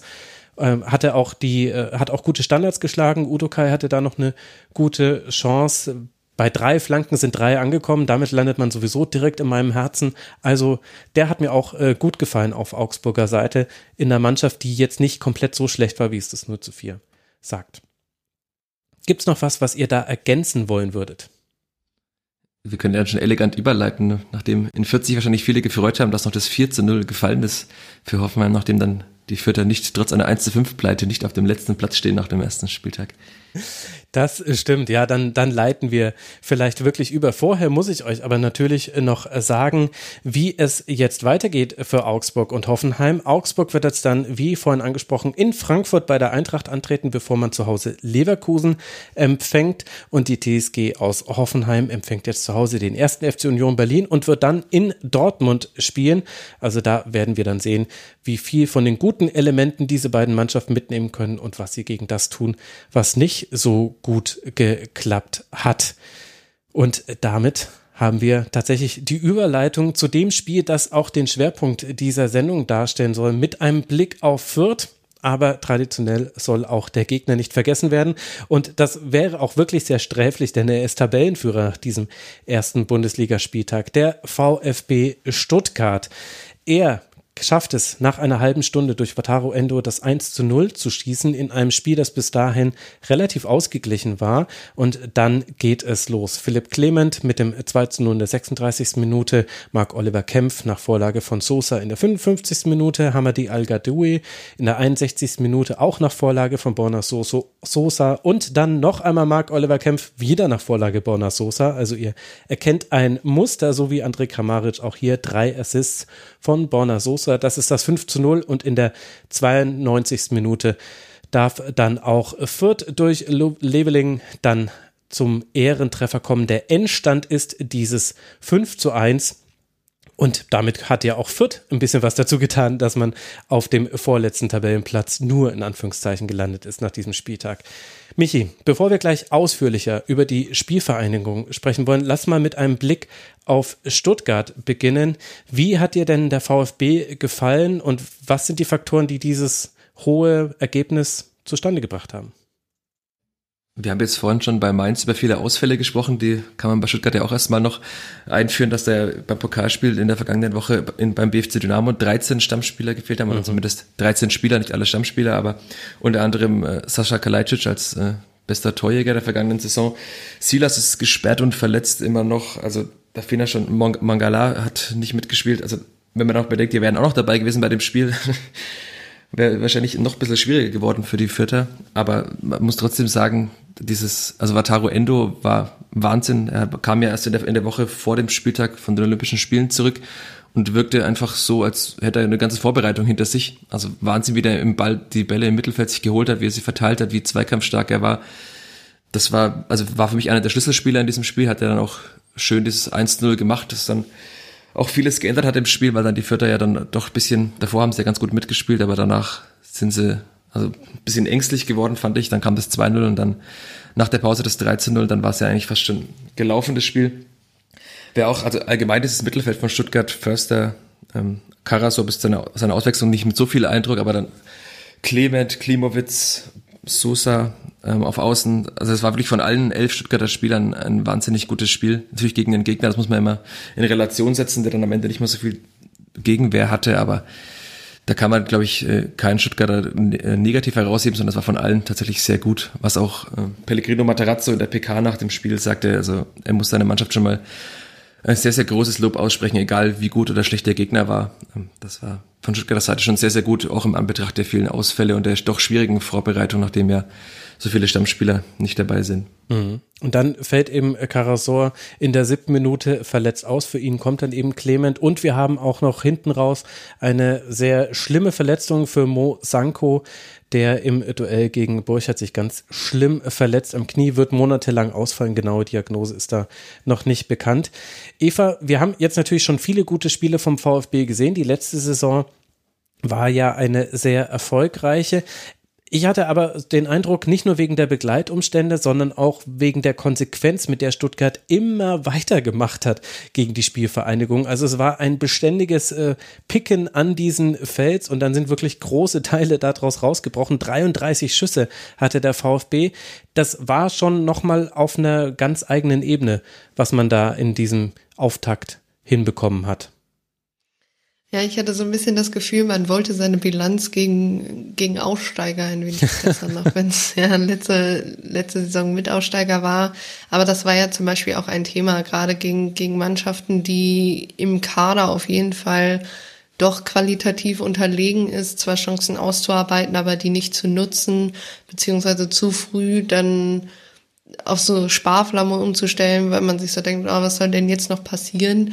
Und das fand ich wirklich sehr, sehr eindrucksvoll in diesem Spiel. Also ich muss sowieso gestehen, ähm, was, was Pellegrino Matarazzo mit dieser Mannschaft gerade in der Bundesliga leistet, das hätte ich in der zweiten Liga so nicht gedacht, als ähm, sie da noch gespielt haben, weil es natürlich auch gerade für Stuttgart da relativ schwierig war. Also ich erinnere mich vor allem gegen Spieler, auch gegen Fürth, ähm, wo, wo das für die ziemlich eklig war, gegen die zu spielen. Und ähm, ja, Materazzo in der Bundesliga hat echt äh, Großes geleistet mit diesen Stuttgart-Hahn und leistet es halt immer noch. Also wirklich, wie sich diese Mannschaft nicht unterkriegen lässt. Du hast es Karasor angesprochen und wie selbstverständlich Clemens sich ja doch irgendwie da dann eingefunden hat in dieses System. Wahnsinn. Ähm, fand, fand ich schon sehr ja, eindrucksvoll und eben auch äh, Hamadi Al-Gadoui, wo man ja eigentlich eher dachte, dass der den Verein eventuell sogar noch verlässt. Ähm, auf jeden Fall gab es da, glaube ich, zumindest Gerüchte, weil man irgendwie dachte, mh, hm, nee, Bundesligaspieler ist er jetzt nicht. Und ähm, der hat sich dieses Tor ja auch echt verdient gehabt in diesem Spiel. Ich finde, es war unglaublich, wie er versucht hat, sich da immer wieder in Szene zu setzen, immer wieder auch an Offensivaktionen beteiligt war. Und ähm, ja, ähm, das, das äh, fand ich schon sehr eindrucksvoll, wie gesagt, und wie die auch immer wieder gut damit klarkommen, wenn eben wie von euch beiden schon angesprochen, ähm, wichtige Spieler fehlen. Ähm, ich meine, sie haben natürlich auch ihren Torwart äh, verloren. Ich fand, Müller hat, musste natürlich jetzt nicht so viel machen, ähm, hat aber im Endeffekt äh, einen guten Job gemacht. Und wen ich auch noch rausstellen möchte, ist äh, Waldemar Anton. Ähm, ich finde, der hat in der Verteidigung auch wieder ein unglaublich gutes Spiel gemacht. Auch ein Spieler, dem ich das so nicht komplett zugetraut hätte nach seiner Zeit bei Hannover. Äh, ich finde, auch der hat sich in diesem Jahr Bundesliga nochmal ähm, weiterentwickelt. Und ähm, ja, die, die Stuttgarter haben da einfach einen sehr, sehr guten, zwar jungen, aber sehr guten Kader. Ja, die Stuttgarter Dreierkette, wie Eva schon angesprochen, fand ich auch Mavropanos und, und Kempf. Also Kempf mit seinen beiden Toren natürlich auch herausragend, aber auch Mavropanos, der war ja auch mal in Nürnberg in der zweiten Liga, da fand ich ihn gar nicht so gut. Er hat auch in den Derbys gegen Fürth teilweise nicht ganz so gut ausgesehen, aber jetzt in Stuttgart auch, also diese ganze Dreierkette da hinten hat ja alles wegverteidigt, was da kam. Also man hat dann auch, wenn man im Stadion ist, hat man noch ein bisschen anderen Blicke oftmals, wie oft der dann einfach auch Nielsen zum Beispiel, der in der zweiten Liga doch einer der wichtigsten Spieler in Fürth war, einfach abgelaufen, hat einfach seinen Körper reingestellt und Nielsen wirkte dagegen wie so ein 18-Jähriger aus der eigenen Jugend gerade hochgezogen. Also das war da, glaube ich, auch ein bisschen demotivierend für die Fürther, weil sie immer wieder an diesem Bollwerk da auch abgeprallt sind. Also Anton auf jeden Fall herauszuheben, aber auch Kempf und Mafropanos beide und dann auch, wenn wir in, bei der Verteidigung bleiben, also die beiden Außenverteidiger, Sosa ist ja, glaube ich, mhm. über jeden Zweifler haben aus der vergangenen Saison schon, aber auch Massimo war ja an so vielen äh, Aktionen beteiligt, auch schon an dem vermeintlichen 1-0 relativ früh im Spiel, ich glaube, es war auch noch vor der zehnten Minute,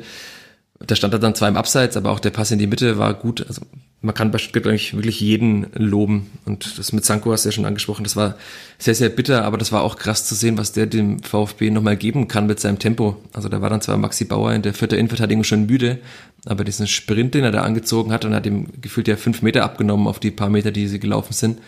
Das war schon mal krass. Und dann ist halt leicht, leider ein bisschen übermotiviert in diesen Zweikampf auch rein, hat sich dann bei Burchard irgendwie sehr ungut verhakt.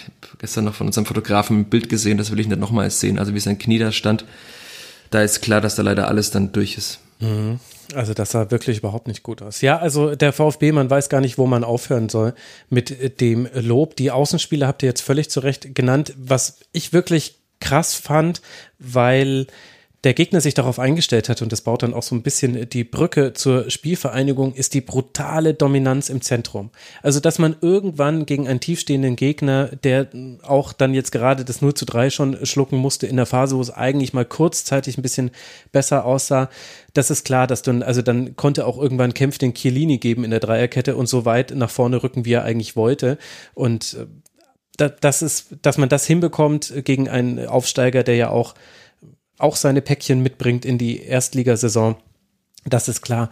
Aber wie man es geschafft hat, eben mit Klimovic, mit Förster, mit Clement, der dann reinkam, mit Endo, dieses Zentrum so krass zu dominieren gegen einen Gegner, der extra seine Formation verändert, um, um das zu adressieren, um damit klarzukommen, das fand ich richtig beeindruckend. Und da kannst du auch gar keinen dieser vier genannten so wirklich hervorheben. Am ehesten noch Endo, mit dem wir eingestiegen sind in dieses VfB-Segment, weil jeder hatte da seine Momente und vor allem alle hatten immer den Blick für die Offensive. Stuttgart spielt das unglaublich ähm, riskant also die, äh, wie oft Klimovic, Förster, Clement oder Endo einfach vertikal in den Strafraum reinlaufen, das ist irre. Und das ist dann auch kein Zufall, dass Endo dieses 1 zu 0 macht, der, der eigentlich alleine die Sechs oft bespielt hat im eigenen Ballbesitz, aber in dem Fall halt einfach auftaucht an der Stelle, an der sonst ein, eine hängende Spitze spielen würde. Das war richtig hart und halt auch aus dem Gesichtspunkt heraus, Michi, dass eben Fürth nicht mit Viererkette antritt, nicht mit dem gewohnten System, sondern umstellt auf eine Fünferkette. Es waren 5-3-2 gegen den Ball, um eben genau darauf zu reagieren, wie Stefan Leitl danach in der Pressekonferenz gesagt hat, dass man eben mal rausrücken kann, einer aus der letzten Kette, um eben einen dieser Spieler aufzunehmen, die da in den Halbräumen gerne mal auftauchen. Und das hat aber ja dann eigentlich so gar nicht funktioniert. Ja, es ist, Maxi Bauer ist ja vor dem 2-0 rausgerückt, aber halt sehr übermotiviert und einfach äh, komplett falsch und hat dann dahinter sich den Raum aufgemacht und dann fiel er das äh, 2-0 direkt danach. Also da hat man dann schon gesehen, was passieren kann. Clement war halt dann alleine im 16er, weil Bauer da nach außen rückt als äh, mittlerer, also als Zentrum in der Dreierkette. Allgemein hat er da die Abstimmung in der Dreierkette überhaupt nicht äh, funktioniert denn bei Fürth. Was ich aber auch schon so erwartet hatte, also Fürth hatte die Saison ganz, ganz selten mit Dreierkette gespielt. Ich erinnere mich an ein Spiel gegen den VfL Bochum. Da haben sie dann auch 2 äh, zu 1 verloren, was natürlich auch an der Klasse von Bochum lag. Aber generell hat für der, die meisten Spiele mit diesem klassischen 4-4-2 mit der Raute gespielt, wo sie auch im Zentrum eben so stark waren. Mhm. Deswegen hat es mich auch trotzdem verwundert, dass sie mit der Dreierkette gespielt haben. Stefan Neidl hat es ja nach dem Spiel dann auf Nachfrage hin erklärt, dass, was er sich erhofft hatte, dass er dieses Stuttgarter Quadrat, wie er es nannte, also diese vier Mittelfeldspieler und vor allem diese zwei Zehner vorne irgendwie in den Griff bekommen wollte. Aber dafür war halt dann davor, also diese, die eigentliche Zentrum war oft so offen, weil dann da eben nicht diese vier Mittelfeldspieler standen, sondern eben nur noch drei, von denen Seufert fand ich auch, also die Seufert, der aus Bielefeld ja kam, kein gutes Spiel gemacht hat, er wirkte immer ein bisschen so verloren, hatte falsche Laufwege, hinter ihm war ständig alles offen. Das war dann schon ein Problem, weil Stuttgart sich durchs Zentrum mal so durchkombinieren konnte und dann mit dieser offensiven Wucht getragen, auch von den Zuschauern, was wir vorhin ja schon hatten, eben auf diese Dreikette zulaufen konnte. Und wenn dann die Dreikette sich auch individualtaktisch nicht richtig verhält, dann ist halt auch die schnell überspielt. Noch dazu eine Dreierkette, die so ja noch nicht viel Zeit hatte, sich einzuspielen, weil äh, zwei von dreien eben neu im Verein sind. Mhm. Ja, das war wirklich relativ heftig zu sehen, aber ich möchte jetzt auch nicht unterschlagen, die erste halbe Stunde bis zum 0 zu 1 war Fürth ganz gut in dieser Partie mit dabei. Hatte auch eine Chance durch Hirgota, wo er ein bisschen überraschend eigentlich abzieht und das Tor nur ganz knapp verfehlt. Ich glaube, da hätte er auch Florian Müller mit überrascht, wenn dieser Ball aufs Tor gekommen wäre und nicht knapp daneben. Wie erklärst du denn diese Phasen jenseits dem, also zweite Halbzeit würde ich jetzt ein bisschen einklammern, äh, weil das, dass es da schwierig wird für einen Aufsteiger, wenn alles gegen einen läuft und man auch diese Tore nach Standardsituationen fängt, das ist klar. Aber wie erklärst du das, dass man auch in der ersten Halbzeit nach einem eigentlich ganz guten Beginn es nicht geschafft hat, da eine Stabilität hinzubekommen? Denn Stuttgart hatte eigentlich in jeder Phase gefährliche Aktionen.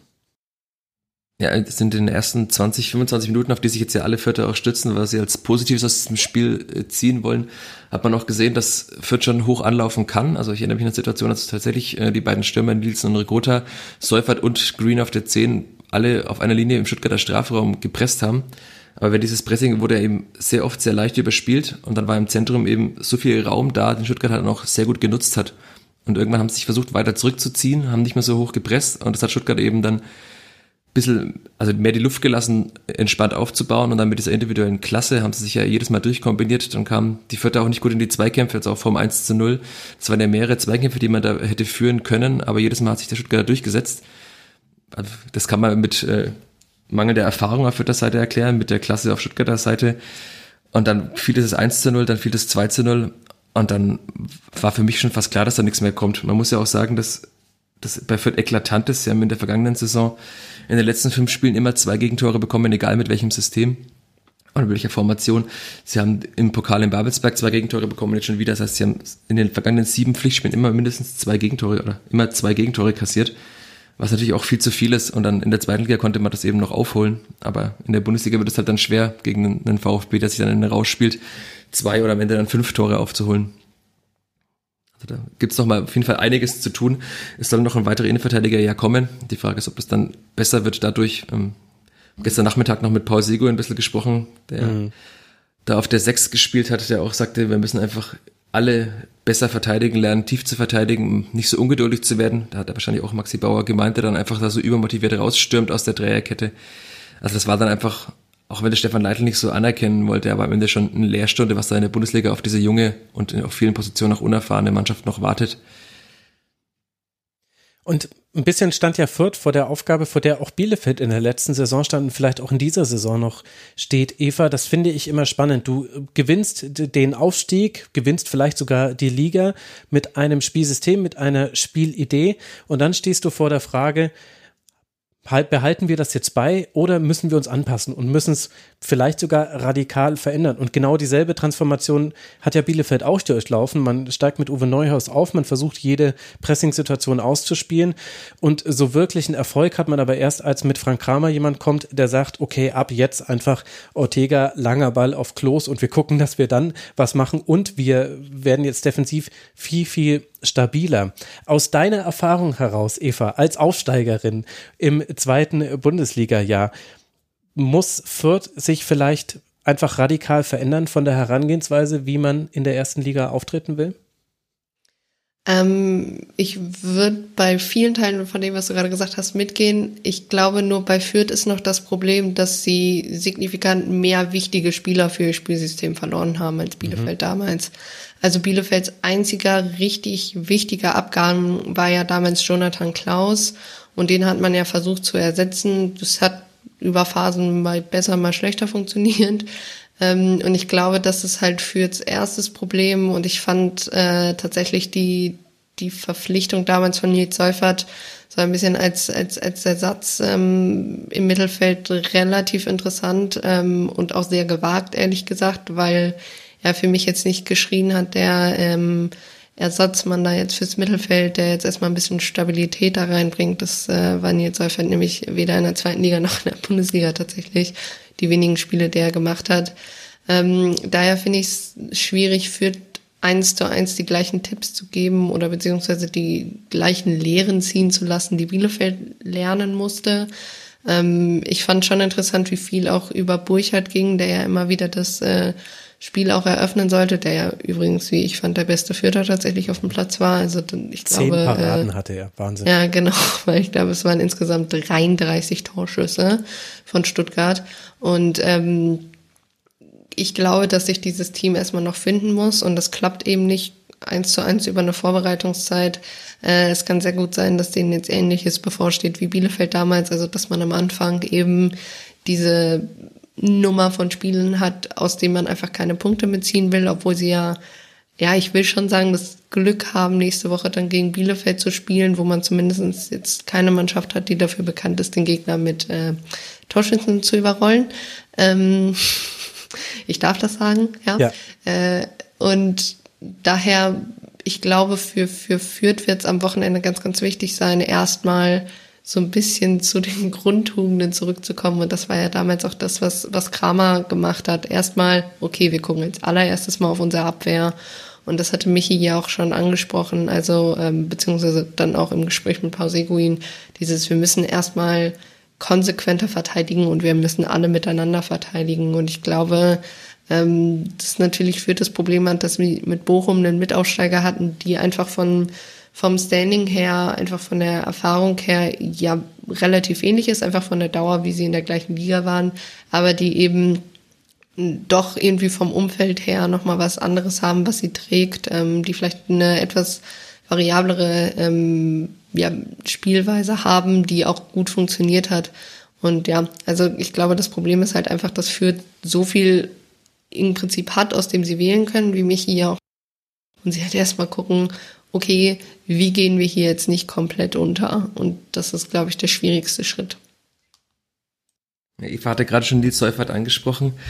Wenn man die, damals die Bilder bei der äh, Transferbekanntgabe gesehen hat, äh, im Hintergrund noch irgendwelche Banner gesehen, die von Zweitligaspielen dort hingen. Das heißt, der Transfer wurde schon vor dem Aufstieg äh, fix gemacht. Also er wäre wahrscheinlich auch in die zweite Liga nach Fürth gewechselt. Deswegen kann man von ihm vielleicht nicht erwarten, dass in der Bundesliga sofort der Stabilitätsanker da im Mittelfeld ist. Das gleiche ist bei Max Christiansen. Der Transfer wurde auch schon vor dem Aufstieg bekannt gegeben oder zumindest äh, unter Dach und Fach gebracht. Das heißt, es waren beide Spieler, die wären auch beim Nichtaufstieg nach Fürth gekommen.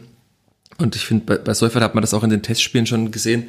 In der Vorbereitung hat er wirklich fast gar keinen Einfluss. Ähm, das war ein doch erschreckend zu sehen, weil er, er doch im Mittelfeld ist in Nebenpositionen frei geworden durch die Abgänge, unter anderem von Sebastian Ernst.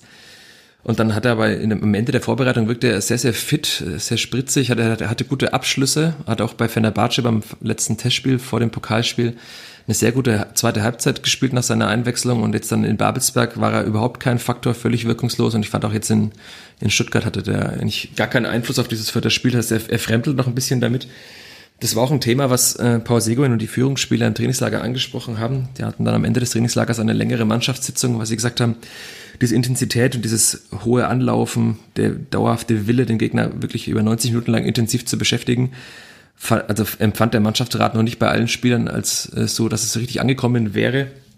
Und das muss man auch dann jetzt mal nach zwei Pflichtspielen und Vorbereitung sagen, dass momentan kein Neuzugang das Niveau signifikant angehoben hat, was natürlich bitter ist, wenn man das, wenn man so viele gute Spieler verloren hat. Also ich weiß nicht, wie ihr das gesehen habt in diesem Spiel jetzt aber weder Jung noch Hogmar haben der Verteidigung recht viel äh, Stabilität verliehen. Adrian Fein so hoch gelobt, also beim HSV ja dann in der zweiten Liga als alleiniger Sechster so, so gute Saison gespielt. Ähm, letzte Saison schwierig in, in Eindhoven mit wenig Spielpraxis. Fehlt völlig die Bindung zum Spiel, immer ein bisschen zu langsam. Das wurde ja auch schon mehrmals angesprochen, dass ihm vielleicht tatsächlich dieses Tempo fehlt, um im Vierter System da eine wichtige Rolle zu spielen. Und man muss halt dann einfach auch sagen, ich habe in der Schlusskonferenz, äh, in der Saisonvorschau darüber gesprochen, dass Fürth schlechter ist als in der Vorsaison. Man muss halt auch sagen, dass die Mannschaft jetzt schlechter ist als die Aufstiegsmannschaft in der zweiten Liga. Ja. Und das natürlich sehr schlechte Voraussetzungen sind, um eine Liga weiter oben zu spielen. Ja, wenn man vier Stammspieler der Aufstiegsmannschaft äh, verliert, dann ist das wirklich schwierig. Jetzt gibt es ja zwei Möglichkeiten, dem zu begegnen. Das eine sind Transfers, auch welche, die vielleicht noch kommen werden. Da würde ich gerne gleich noch mit dir drüber sprechen. Und das andere ist der Trainer. Der Trainer ist äh, derjenige, der da sich etwas einfallen lassen muss, um den zu begegnen. Wie schätzt du denn Stefan Leitl in dieser Rolle ein? Äh, weil du gerade Stefan Leitl ansprichst, das wollte ich vorhin noch ergänzen, weil Eva oder ihr beide auch meintet, ob man sich in seiner ganzen Herangehensweise komplett verändern muss.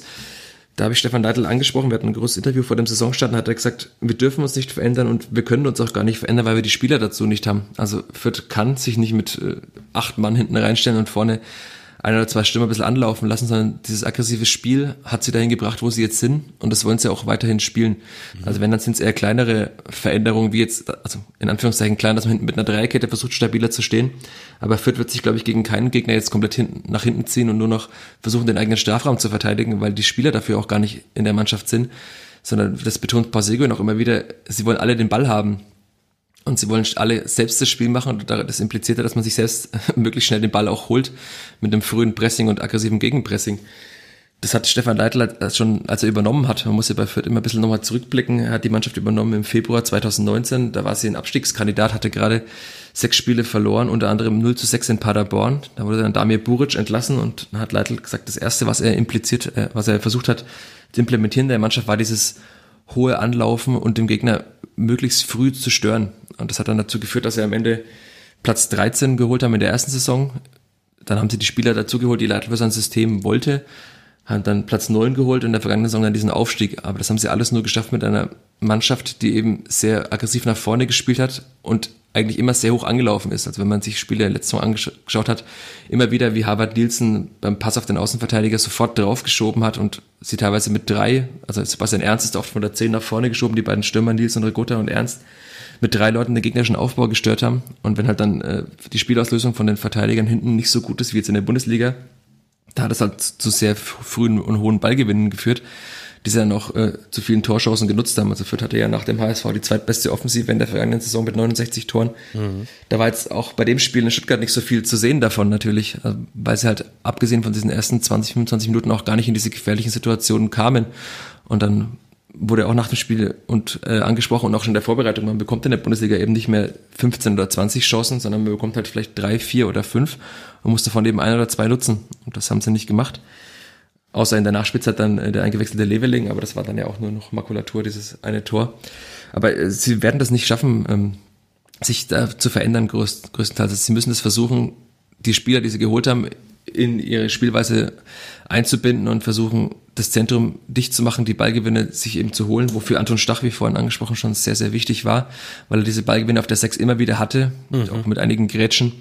Also er hat dann entweder, er war im Zweikampf sehr gut im Stellungsspiel oder wenn nicht, hat er eben sehr gut gegrätscht und sich den Ball geholt, hat dann ganz schnell vertikal verlagert, eben auf Raum, oft nach außen. Da gab es einige Tore in der vergangenen Saison, die sehr schnell so gefallen sind. Und da muss man jetzt auch sagen, dass halt eben David Raum, einer der besten deutschen Linksverteidiger, zumindest noch, also nach seiner vergangenen Saison muss man das ja wahrscheinlich so sagen, eben sehr, sehr stark fehlt in der Mannschaft. Das, den zu ersetzen wird schwierig. Sie haben jetzt mit Luca Itter auch nur einen, der eben auch ein großes Talent ist. Ich fand, in Stuttgart hat das ganz akzeptabel gemacht, besser als auf der anderen Seite Meierhöfer, der gar nicht im Spiel war.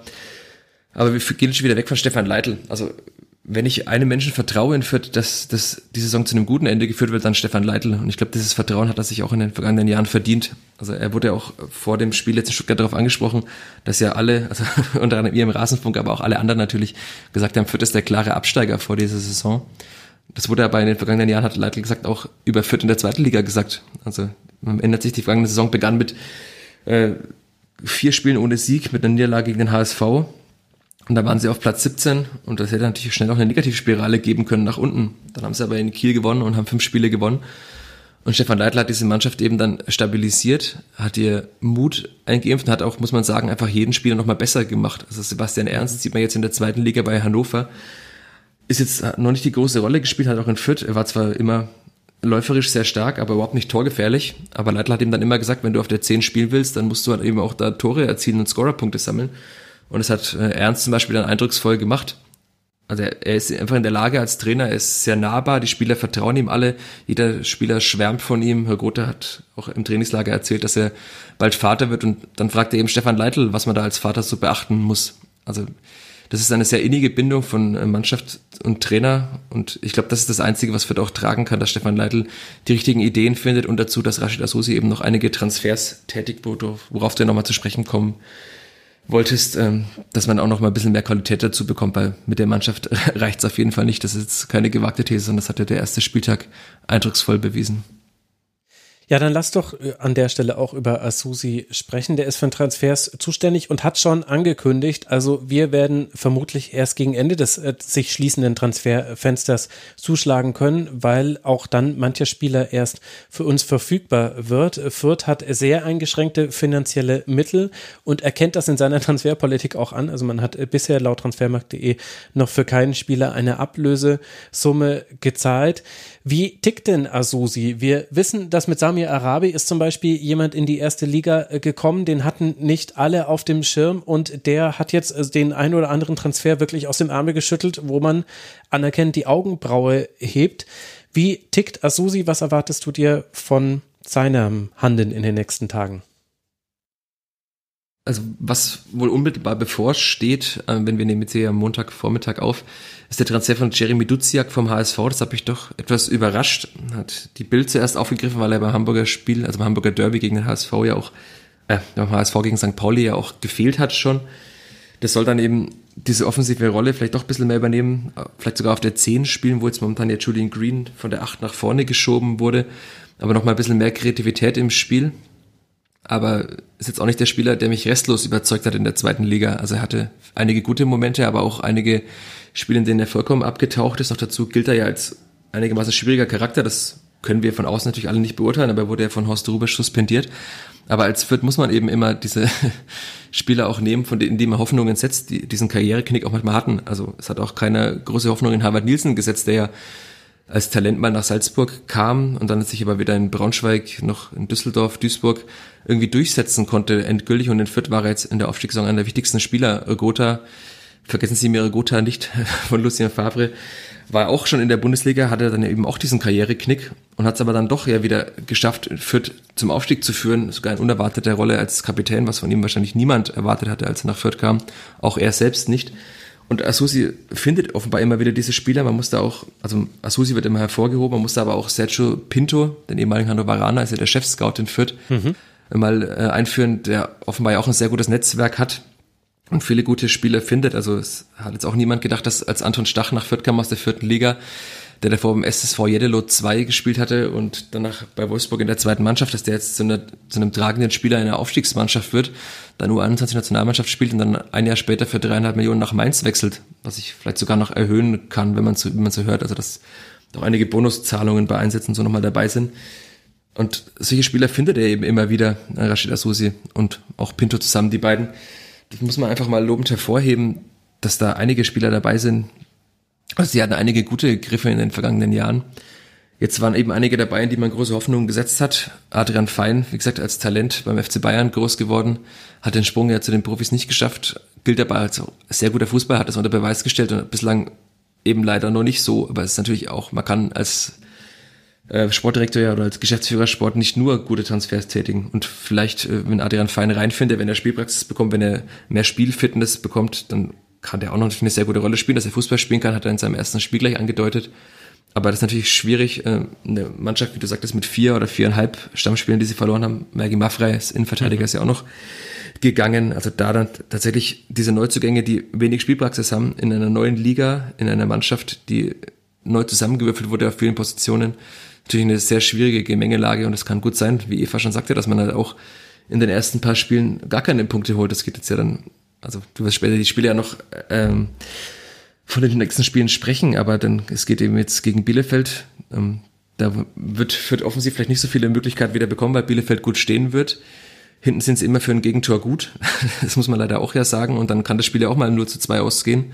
Schnell mal. Dann geht's nach Mainz, die jetzt eben auch äh, viele gute Ansätze gezeigt haben.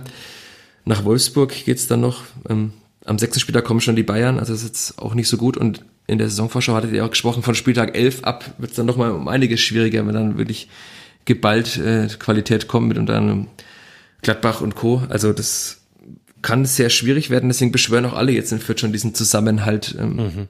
und sagen, es war ein Wunder, dass man es geschafft hat. Das wird jetzt, gestern war die Mannschaftsvorstellung am, am Sonntagnachmittag in Fürth da wurde über diese vergangenen beiden Spiele gar nicht gesprochen, sondern alle haben gesagt, es ist ein Wunder, dass wir aufgestiegen sind und es wird ein noch größeres Wunder.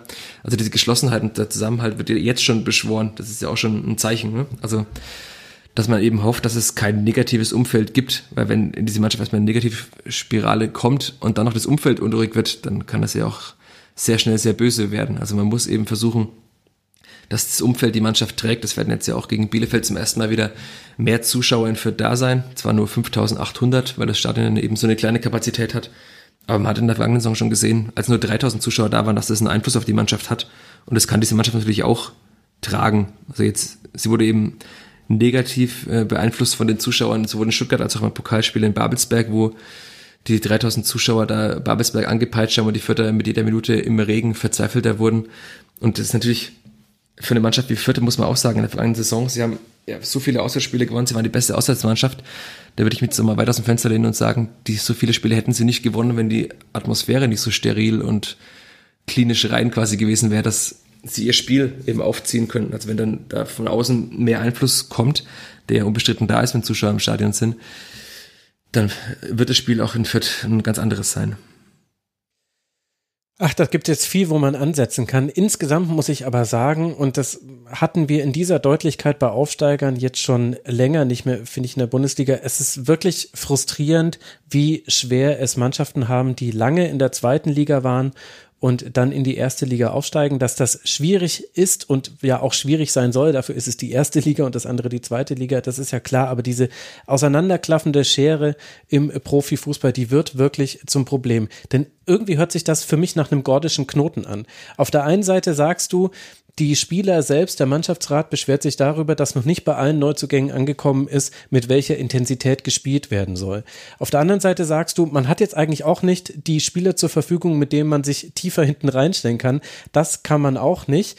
Dann hast du uns jetzt die ganze Transfersituation geschildert und dann kommt ja noch etwas mit hinzu selbst sollte die Spielvereinigung jetzt das Wunder schaffen, und das ist ja logischerweise immer noch drin, wir haben ein 34. dieser Saison bisher erst gesehen, das darf man ja nicht vergessen, aber sollte man das schaffen, dann hat man als nächstes Problem, dass man ja unglaublich viele Verträge hat, die am Ende dieser Saison auslaufen. Also insgesamt sind es laut transfermarkt.de 19. Jetzt ziehen wir vier Laien davon ab. Okay, sind wir bei 15 und bei vielen gibt es angeblich noch eine Option auf ein weiteres Jahr. Bleiben aber elf Spieler, die am Ende dieser Saison einen auslaufenden Vertrag haben. Das heißt, selbst sollte man da einen Erfolg schaffen, könnte man sich sicher sein, okay, unsere Besten werden dann vermutlich wieder weg sein oder einige davon und wir werden dafür nicht mal Ablöse kassieren das liest sich für mich wie eine unglaublich frustrierende und vertrackte Situation. Es ist tatsächlich sehr schwierig, aber Asusia hat jetzt auch letztes Mal wieder betont, dass es natürlich, äh, der Blick ist jetzt auf Neuzugänge gerichtet, aber dass im Hintergrund natürlich auch schon daran gearbeitet wird, äh, Verträge zu verlängern. Also mhm. Paul Seguin ist einer der wichtigsten Spieler auf dem Platz. Der Vertrag läuft ja auch aus in der vergangenen, äh, in der kommenden Saison. Im Trainingslager hat er auch betont, er wäre wahrscheinlich schon weg gewesen nach dem Aufstieg, nach dieser guten Saison. Er wäre jetzt nicht aufgestiegen wäre nach dieser guten Saison in der zweiten Liga. Aber er hat eben auch ganz klar deutlich gemacht, dass er sich zum Beispiel gut überlegt, zu welchem Verein er wechselt und nicht zu irgendeinem Bundesligisten wechselt, weil er jetzt nicht der Spieler ist, der die ganze Zeit nur von hinten die Bälle nach vorne kloppen will, wie er sagte, sondern er will Fußball spielen und deswegen ist er auch in Fürth geblieben. Die Frage ist halt, was Fürth ihm bieten kann, wenn er jetzt wieder, wenn er eine gute Saison spielen sollte in der Bundesliga und dann Fürth in die zweite Liga absteigt, dann wird er trotzdem nicht bleiben. Aber ich sehe schon gute Chancen, dass er zum Beispiel verlängert, weil man dann mit einem Klassenerhalt nochmal andere finanzielle Mittel auch hat. Also man hat ja jetzt schon viel mehr Fernsehgeld für Fürth. Das sind ja knapp 30 Millionen, die man bekommt. Das ist immer noch wenig im Gegensatz zu anderen Vereinen, aber trotzdem ist es ja signifikant mehr Geld, als man in der zweiten Liga zur Verfügung hatte. Mhm. Deswegen kann man solche Verträge schon verlängern. Das gleiche ist zum Beispiel mit so hoffnungsvollen Talenten wie Dixon Abiyama. Also der wurde jetzt ja eingewechselt, hat das Tor vorbereitet. Als der war der beste Joker der zweiten Liga. Ich kann mir auch vorstellen, dass der beim äh, also wenn sie nicht aufgestiegen wären, auch weg gewesen wäre. Der hat zwar noch ein bisschen länger einen Vertrag, aber also so ein günstiger Spieler, der wird jetzt nicht viel kosten, hat keine hohen Ansprüche, da kann auch man sich ein Bundesligist denken, den könnte ich mir auch mal noch als Kaderplatz 17, 18 dazu holen. Also es ist ja, man hat damit ja geht keine Gefahr ein und hat äh, einen guten Spieler, der, der über Tempo verfügt, was auch nicht so äh, jeder Spieler hat. Aber wie gesagt, das ist schwierig und das kann nach dem, wenn man jetzt tatsächlich, was ja auch alle erwarten, wieder absteigt, dann kann das sehr, sehr schwierig werden in der zweiten Liga. Noch dazu hat man ja oft gesehen, was Absteigern blüht äh, aus der Bundesliga, wenn die Mannschaft dann zerfällt. Oder was Fürth auch geblüht hätte, wenn sie nicht aufgestiegen wären. Also man sieht jetzt ja gerade an Holstein Kiel in der zweiten Liga, die die ersten drei Spiele verloren haben, dass es wahrscheinlich für die eine sehr schwierige Situation werden wird, weil sie zum Beispiel in Lee, der nach Mainz gegangen ist, auch einen sehr wichtigen Spieler verloren haben. Mhm. Du hast es angesprochen, man bekommt mehr Geld, man kann damit auch äh, Verträge verlängern. Trotzdem würde ich gerne noch kurz bei, bei den Finanzen bleiben, weil das ja auch ein wichtiges Thema ist. Ich habe in der Saisonvorschau gesagt, und ich fürchte, dass ich mich damit nicht mehr aus dem Fenster gelegt habe, dass angesichts der Einbußen durch Corona der Aufstieg für äh, die Spielvereinigung so ein bisschen äh, die Rettung war. Ich möchte jetzt nicht sagen, dass man sonst insolvent gegangen wäre, damit würde ich mich ja sogar strafbar machen, aber es wäre auf jeden Fall sehr, sehr eng geworden, so wie es bei anderen Vereinen jetzt ja auch sehr, sehr eng geworden ist. Also man hat insgesamt ein Eigenkapital von drei Millionen, da hat man vier Millionen Euro verbraten, von sieben ist es auf drei runtergegangen zur Saison 19 2020 hin. Und spannend finde ich immer den Personalaufwand, weil das so ein bisschen abbildet, nicht äh, komplett, weil da ja auch die Angestellten mit drin sind, aber das ist so ein kleiner Hinweis darauf, wie viel kann eine Mannschaft investieren, um äh, Spieler äh, für sich zu binden und zu sich zu holen. Und ähm, da kann man dann ja auch ungefähr so ein bisschen eine Qualität ab, leiten, zumindest sollte es können. Looking at you, Schalke, da gibt es noch einige Themen. Und da war in der Saison 2019, 2020 die Spielvereinigung von 40 Vereinen, die ausgewiesen wurden von der DFL, auf Platz 33. Das heißt nicht mal in der Nähe der Aufstiegsregion. Um eine Referenz zu setzen, Arminia Bielefeld in diesem Jahr auf Platz 27. Also da sieht man, welch weiter Weg zu gehen ist bei dem, was man in der Lage ist zu zahlen. Wie kritisch ist denn die Situation bei der Spielvereinigung? Und glaubst du, dass da die erste Erstligasaison jetzt seit so vielen Jahren diese finanziellen Wunden heilen kann, dass das äh, zu einer Konsolidierung führt. Also Konsolidierung hört, als, hört sich an, als wäre man hoch verschuldet. Das ist man nicht. Man steht solide da, aber ja auf einem Level, was ja auch in der zweiten Liga eher im Mittelfeld angesiedelt wäre. Es ist ja so, dass viele in Fürth es auch kritisch sehen, dass man sich ständig so klein macht. Also in den vergangenen Jahren wurde auch immer wieder betont, jeder hat das von den Verantwortlichen gesagt, es ist ein Wunder, dass man eigentlich mit diesem, also was gesagt, Platz 33, äh, dass man in der zweiten Liga dann äh, mitspielt und sogar auch auf relativ hohem Niveau mitspielt. Man hat ja jahrelang um den Aufstieg gekämpft, ist damals in die Bundesliga aufgestiegen, wieder abgestiegen, hat dann trotzdem fast ja wieder den, den, den direkten Wiederaufstieg sogar geschafft. Äh, in der Saison danach ist am HSV in der Relegation erst gescheitert und danach hat sich ja dann in den Jahren so eine leichte Abwärtsspirale ähm, in Gang gesetzt. Aber man muss ja auch sagen, dass die auch zu erwarten war, weil halt einfach wenig Geld da ist, um Spieler zu holen. Andere Vereine nach oben gekommen sind, die vielleicht mehr Geld haben. Also das ist immer ein ganz gutes Beispiel, dass der SV Sandhausen eben Daniel Cateruel aus Fürth verpflichtet hat, ähm, weil er einfach dort fast das Doppelte verdient von dem, was er in Fürth verdient hat. Und Sandhausen ist ja eigentlich der Inbegriff der grauen Maus der zweiten Liga. Ja, und Wahnsinn lag tatsächlich schon, schon in der Saison noch hinter Fürth, was die Personalausgaben angeht. Aber ja, da hat sich auch ein bisschen was gedreht bei Sandhausen, ja. Ja, man muss halt sagen, sie haben halt dann für einige Spieler genau. viel Geld ausgegeben. Also zum Beispiel für Kate Royal, weil sie in den große Hoffnungen gesetzt haben, hat er jetzt auch noch nicht endgültig zum Beispiel äh, bewiesen, dass er das Geld wert ist. Aber also das ist ja schon, schon mal bitter zu sehen, dass man einen seiner besten Spieler an den SV Sandhausen verliert, weil der mehr Geld zahlen kann. Das beschreibt ja schon ganz gut, in welchem Dilemma dieser Verein steckt. Und jetzt es war allen klar, dass es sehr, sehr schwierig wird. Deswegen haben jetzt auch alle dann betont nach dem Aufstieg, wie wichtig der war, wie du schon sagtest. Das zweite Jahr, äh, das nächste Jahr in der zweiten Bundesliga wäre ein sehr, sehr hartes geworden, weil noch mehr Spieler wahrscheinlich gegangen wären und man mit einer komplett neuen und jungen, unerfahrenen Mannschaft hätte antreten müssen in einer Liga, die ja dann auch sehr, sehr hart ist. Und jetzt ist man in der Bundesliga, das ist schon mal eine Rettung, weil man eben so viel Fernsehgeld einnimmt. Und jetzt wird auch nicht der Verein, der von diesen 29 Millionen ähm, alles verbrät für neue Spieler. Also mhm. man hat jetzt versucht, äh, ablösefreie Spieler zu holen. Asusi hat jetzt dann im Gespräch gesagt, man wird nicht drum herum kommen, Ablöse zu zahlen. Für Duziak sind ja 700 bis 800.000 Euro schon mal ähm, im, im Gespräch. Also wird sich da irgendwann in dieser Größenordnung bewegen und wenn man einen guten Linksverteidiger haben will, vielleicht noch einen weiteren Stürmer und noch einen Innenverteidiger, diese vier Positionen sollen ja noch besetzt werden, dann wird man da schon einige, einiges an Geld aufwenden müssen. Aber trotzdem hat man dann ja so viel Geld eingenommen, dass man eben nicht in irgendeiner Form äh, ausgibt. Also der Personalaufwand, du meintest, das ist auch das andere, ganze andere Personal dabei, aber bei so einem kleinen Verein wie Fürth ist das ja nicht so viel. Ja, das stimmt, ja. Hat als, als Referenzgröße immer die Presseabteilung der Spielvereinigung nehmen, die aus drei Leuten plus einer Volontärin äh, besteht, während bei anderen Vereinen eben dann da 10 oder 15 Leute arbeiten. Also selbst beim Zweitliga-Derby gegen Nürnberg war es mal ganz krass zu sehen, da saßen dann eben drei Fütter aus der Presseabteilung und beim FCN saßen da irgendwie zehn Leute, die eigenes Vereinstv und alles machen. Und da kann man ja schon ganz gut ablesen, wie klein der Personalaufwand eigentlich ist. Also natürlich ist der größer geworden in den vergangenen Jahren, weil das Thema Sponsoring und so ein wichtigeres geworden ist. Aber trotzdem ist es nicht so viel. Noch dazu ist ein Großteil der Verwaltung auch in Kurzarbeit gewesen. Lange ist es teilweise immer noch. Also da hat man auch nochmal einiges abgefedert, was man ins, Personal hätte stecken müssen. Und es ist auch so, dass man, man hat ein super Trainingsgelände, hat ein NLZ, das äh, personell gut ausgestattet ist. Ähm, gut, in Anführungszeichen, aber auch die Infrastruktur ist gut. Da hat man nach dem ersten Bundesliga-Aufstieg ja noch viel Geld reingesteckt. Das muss man jetzt auch nicht mehr machen. Also das Trainingsgelände ist in Fürth ein, ein sehr gutes. Wenn man noch vergleicht, wie andere Vereine, also Zweitligisten, wie die trainieren, in welchem Umfeld sie, wenn man zum Beispiel in Sandhausen hat man das Beispiel jetzt, wenn man da sieht, diese Plätze ein bisschen ums Stadion rum, das ist ja eigentlich alles, wo sie trainieren können. Hat man halt ein mit einem Kunstrasenfeld, einen neuen, neuen großen Platz, äh, Sprinthügel und alles. Also das ist auf einem guten Niveau für die zweite Bundesliga eben. Und da wird man jetzt auch nicht so viel Geld einstecken müssen. Das heißt, man kann schon mal einiges an Geld benehmen, um das in die Rücklagen zu stecken, das Eigenkapital aufzustocken.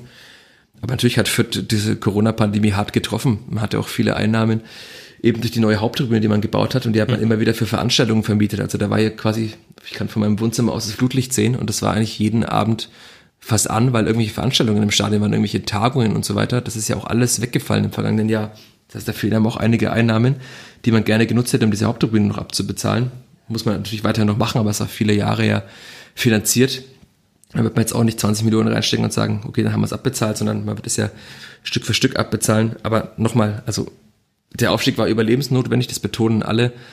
Und jedes weitere Jahr hilft, um diese große Lücke, die da ist, ein bisschen kleiner zu machen. Aber trotzdem man hat jetzt auch gesehen beim, beim VfB, aber auch äh, bei anderen Vereinen, wie groß diese Lücke ist, wie viele Spieler wert sind. Also der VfB hat für 23 Millionen äh, Nicolas Gonzalez verkauft und der vierte Etat ist, laut, ist bei 16 Millionen und der Marktwert laut Transfermarkt ist bei 33 Millionen von dieser Mannschaft. Also das sieht man ja schon, wie groß die Unterschiede sind. Das sind teilweise vier, fünfmal so, so große, so ein großer Marktwert. Und wenn man dann auf die Spitzenvereine der Bundesliga kommt, ist es ja schon, sind andere Dimensionen. Ja. Und das weiß natürlich auch jeder, wo, wo man sich da bewegt. Ne? Deswegen sind ja auch alle darauf so erpicht zu sagen, es ist ein Wunder, diesen Klassenhalt zu schaffen. Und das wäre ja tatsächlich ein Wunder.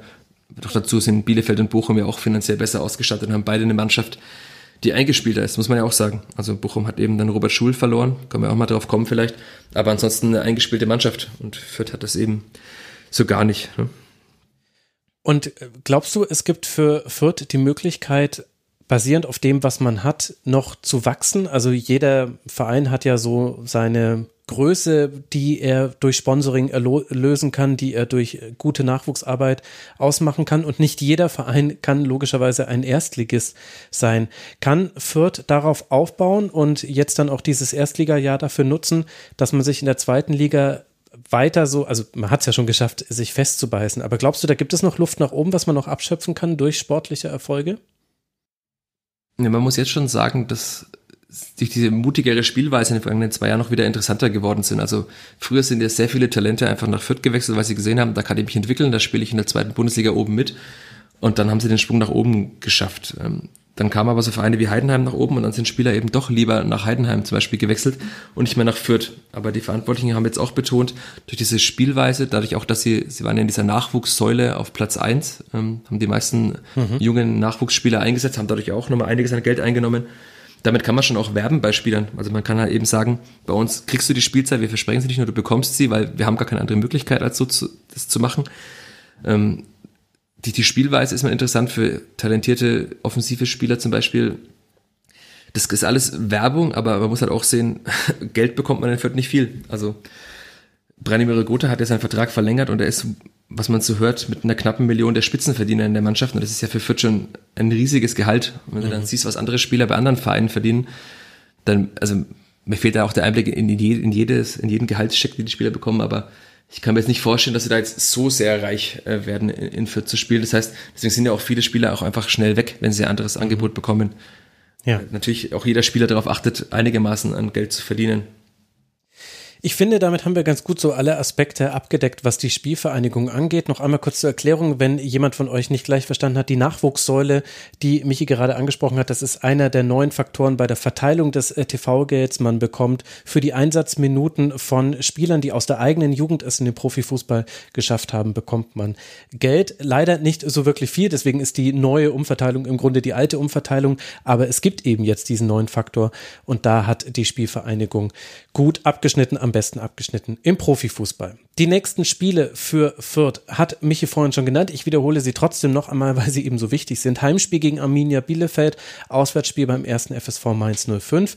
Für Stuttgart wiederum geht es weiter bei Raber Leipzig und dann zu Hause gegen den SC Freiburg. Das sind die nächsten Gegner dieser beiden Mannschaften. Womit wir über das nächste Spiel sprechen können. Wir haben noch vier Partien vor uns, die wir besprechen wollen.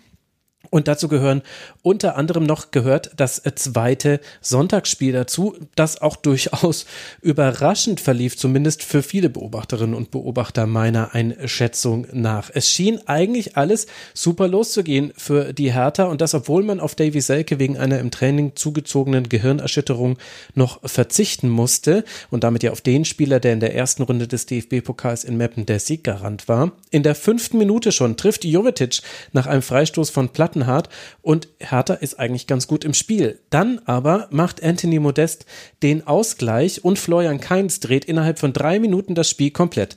2 zu 1 in der 52. Minute, 3 zu 1 in der 55. Minute und das ist dann auch der Endstand, weil der Hertha keine Antwort mehr gelingt, zumindest keine, die noch regulär erzielt worden wäre. Eva, wie haben dir beide Mannschaften gefallen?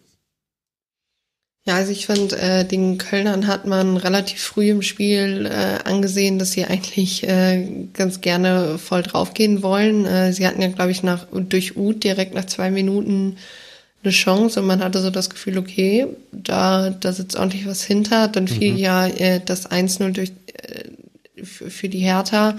Und danach hatte man so das Gefühl, dass jetzt ähm, Berlin da am Drücker saß, versucht hat, aufs zweite Tor zu spielen ähm, da aber nicht komplett durchsetzungsfähig, durchsetzungsfähig war. Ähm, ich finde, man hat über Teile der ersten Halbzeit auch gesehen, was für eine Rolle Keins irgendwann spielen könnte. Jetzt nicht unbedingt schon in dem Spiel, aber ich fand den äh, sehr, sehr auffällig, der immer versucht hat, ähm, Modest zu finden, der ein wenig unglücklich wirkt in der ersten Hälfte. Ähm, Hertha hat Köln ja ab und zu sogar noch eingeladen, äh, da, da noch ein Tor zu erzielen.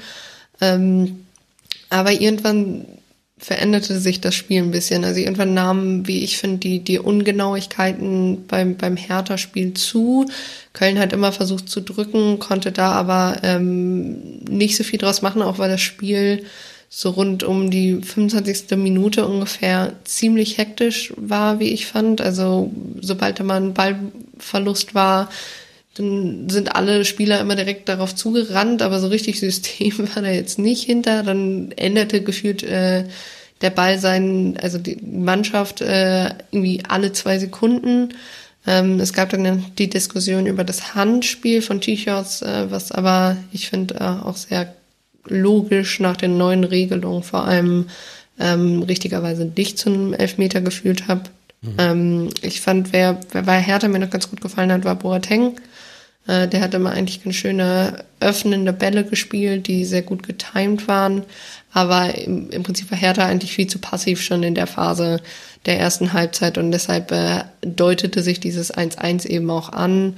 Ähm, für mich ist es, also dieses vermeintliche Foul gegen Dardai, ähm, es ist halt, wenn er, wenn der Schiri auf dem Platz ist, halt nicht direkt pfeift, dann finde ich es auf jeden Fall überhaupt gar keinen Grund, die, dieses Tor zurückzunehmen. Mhm. Ähm, auf der anderen Seite weiß ich jetzt auch nicht, wenn das andersrum gepfiffen wurde, ob dann der, der Videoschiedsrichter da sagen kann, okay, das ist eine klare Fehlentscheidung äh, das Tor muss zählen. Also da haben wir ja immer diese, du hattest schon ganz am Anfang einmal von dieser Eingriffsschwelle gesprochen. Ähm, ich fand, die war hier auch eindeutig zu niedrig, um da irgendwie das Tor zurückzunehmen. Und ähm, ja, die zweite Halbzeit von Köln fand ich dann also sehr, sehr gut. Tatsächlich, die haben Hertha überhaupt keine Wahl mehr gelassen, die haben die ja quasi überrollt. Ähm, was ich ganz interessant fand, in der ersten Halbzeit hatte Köln, glaube ich, ein Schuss aufs Tor von vier Torschüssen. Mhm. Und äh, nach 15 Minuten in der Häl zweiten Hälfte waren es dann schon fünf von elf. Also man äh, drängte dann doch sehr auf, ähm, auf den Sieg. Ähm, Hertha hat zwar noch auf ein 3-5-2 umgestellt, aber ich glaube, das sollte dann auch eher tatsächlich nur noch absichern, weil viel offensiv ist dann, glaube ich, bis auf äh, Lüke Bakio Chance so zehn Minuten vor Ende und den Absetztreffer von Askastüber äh, ehrlich gesagt auch nicht mehr passiert. Mhm. Muss ja auch sagen, dass diese Handschrift von Steffen Baumgart, die ja in Paderborn war, die ja in jedem Spiel zu sehen, auch da jetzt schon zu sehen war. Also sie haben sehr aggressiv, mutig gepresst, waren hochgestanden. Also zwar in Paderborn ja immer eine Auszeichnung sind, gab es da ja auch sehr, sehr wilde Spiele teilweise. Die Frage ist, ob es die in Bundesliga jetzt in Köln auch gibt oder ob es in, also Baumgart gelingt, da auch die Defensive ein bisschen mehr zu stabilisieren. Aber das ist ja fast normal, dass man da auch mal viele Räume dann hinter sich hat, wenn man so aggressiv presst. In Fürth ja das gleiche gewesen. Da haben sie so viele Gegentore auch in der zweiten Liga kassiert. Und Paderborn war ja auch jetzt keine Mannschaft, die für defensive Stärke stand, sondern eher für Spektakel. Aber mit weiterem Spielverlauf hat man dann ja auch gesehen, dass die Mannschaft auch im Ballbesitz einiges kann, nicht nur pressen und schnell umschalten. Also ich, das fand ich einen sehr hoffnungsfrohen Auftakt für alle Kölner, vor allem nach einer Saison, also einer vergangenen Saison, die ja sehr schwierig war und dann ja doch gegen Kiel mit diesem eindeutigen Ergebnis in der Relegation geendet ist, wo man schon gesehen hat, welche Qualität eigentlich in dieser Mannschaft steckt. Und das hat man jetzt ja auch wieder gesehen. Also Thielmann fand ich jetzt zum Beispiel auch sehr gut und der ist ja auch erst 19. Also das vergisst man immer. Also da ist ja auch noch einiges an Entwicklungspotenzial da in dieser Mannschaft. Uth habt ihr schon angesprochen. Modest, der Kopfball zum Tor war auch gut. Also da ist einiges in dieser Mannschaft da, worauf man aufbauen kann. Hector hat ja dann mal wieder nicht Stürmer gespielt, sondern als linker Verteidiger. Also da, diese Polyvalenz, von der ja oft die Rede ist, sieht man bei ihm ja dann auch ganz gut. Also ich glaube, um Köln muss man sich nicht so viele Sorgen machen wie in der vergangenen Saison. Ja, ganz so weit würde ich noch nicht gehen, aber nicht, weil ich es den äh, Kölnern nicht äh, gönnen würde, sondern einfach, weil ich genau das äh, glaube, das eintreten wird, was du schon angesprochen hast. Es wird wilde Spiele geben und dann wird halt so ein bisschen entscheidend sein, wie häufig kippt das dann in die Richtung des FC. Aber ich glaube, wir sind uns alle einig, dass das ein sehr vielversprechender Auftakt war in die Saison und sicherlich auch überraschend Und was ich spannend finde an diesem Spiel ist, man kann das jetzt versuchen, taktisch zu sezieren. Da gab es auch Dinge zu sehen, also die Verlagerung auf die Seite und dass man dann in die Tiefe spielt bei Köln. Gerne auch mit dem Diagonalball, beides, beides in einem und dann versucht man über die Flügel nach innen zu spielen und sucht dann aber auch klar Modest und die Mittelfeldspieler rücken aber auch nach in den Strafraum. Die Strafraumbesetzung war gut. Also das war jetzt mal so in ganz kurzen Grundzügen finde ich so die taktischen Erkenntnisse dieser Partie. Ich glaube aber, das geht so ein bisschen am Thema vorbei. Nicht immer ist es die Taktik. Ich glaube, in dem Spiel war der eine große Unterschied zwischen beiden Mannschaften tatsächlich Intensität. Und die hat bei Hertha nicht gepasst und zwar irgendwann auch so gar nicht mehr, bis vielleicht auf Prinz Boateng. Und Niklas Stark hat viel probiert, aber ist leider auch nicht immer in die Zweikämpfe reingekommen. Aber die Art und Weise, wie Köln es einfach immer wieder geschafft hat, Hertha auf die Nerven zu gehen, Hertha den Ball zu klauen, zu lauern auf Fehler, die Hertha dann in diesem Spiel aber auch definitiv gemacht hat. Und wie es dann aber Hertha nicht geschafft hat, darauf zu reagieren, sich dagegen zu stemmen, das finde ich war der Hauptunterschied. Sicherlich haben auch die die Zuschauer eine Rolle gespielt. Ich finde, das war auch eines dieser Spiele, wo du gesehen hast, das macht etwas mit den Mannschaften, mit den Heimmannschaften vor allem, wenn sie jetzt wieder eine Resonanz bekommen von den Rängen für eben erfolgreiche Grätschen, für abgelaufene Zweikämpfe, also wo man einen Spieler abgelaufen hat, nicht der Zweikampf ist abgelaufen.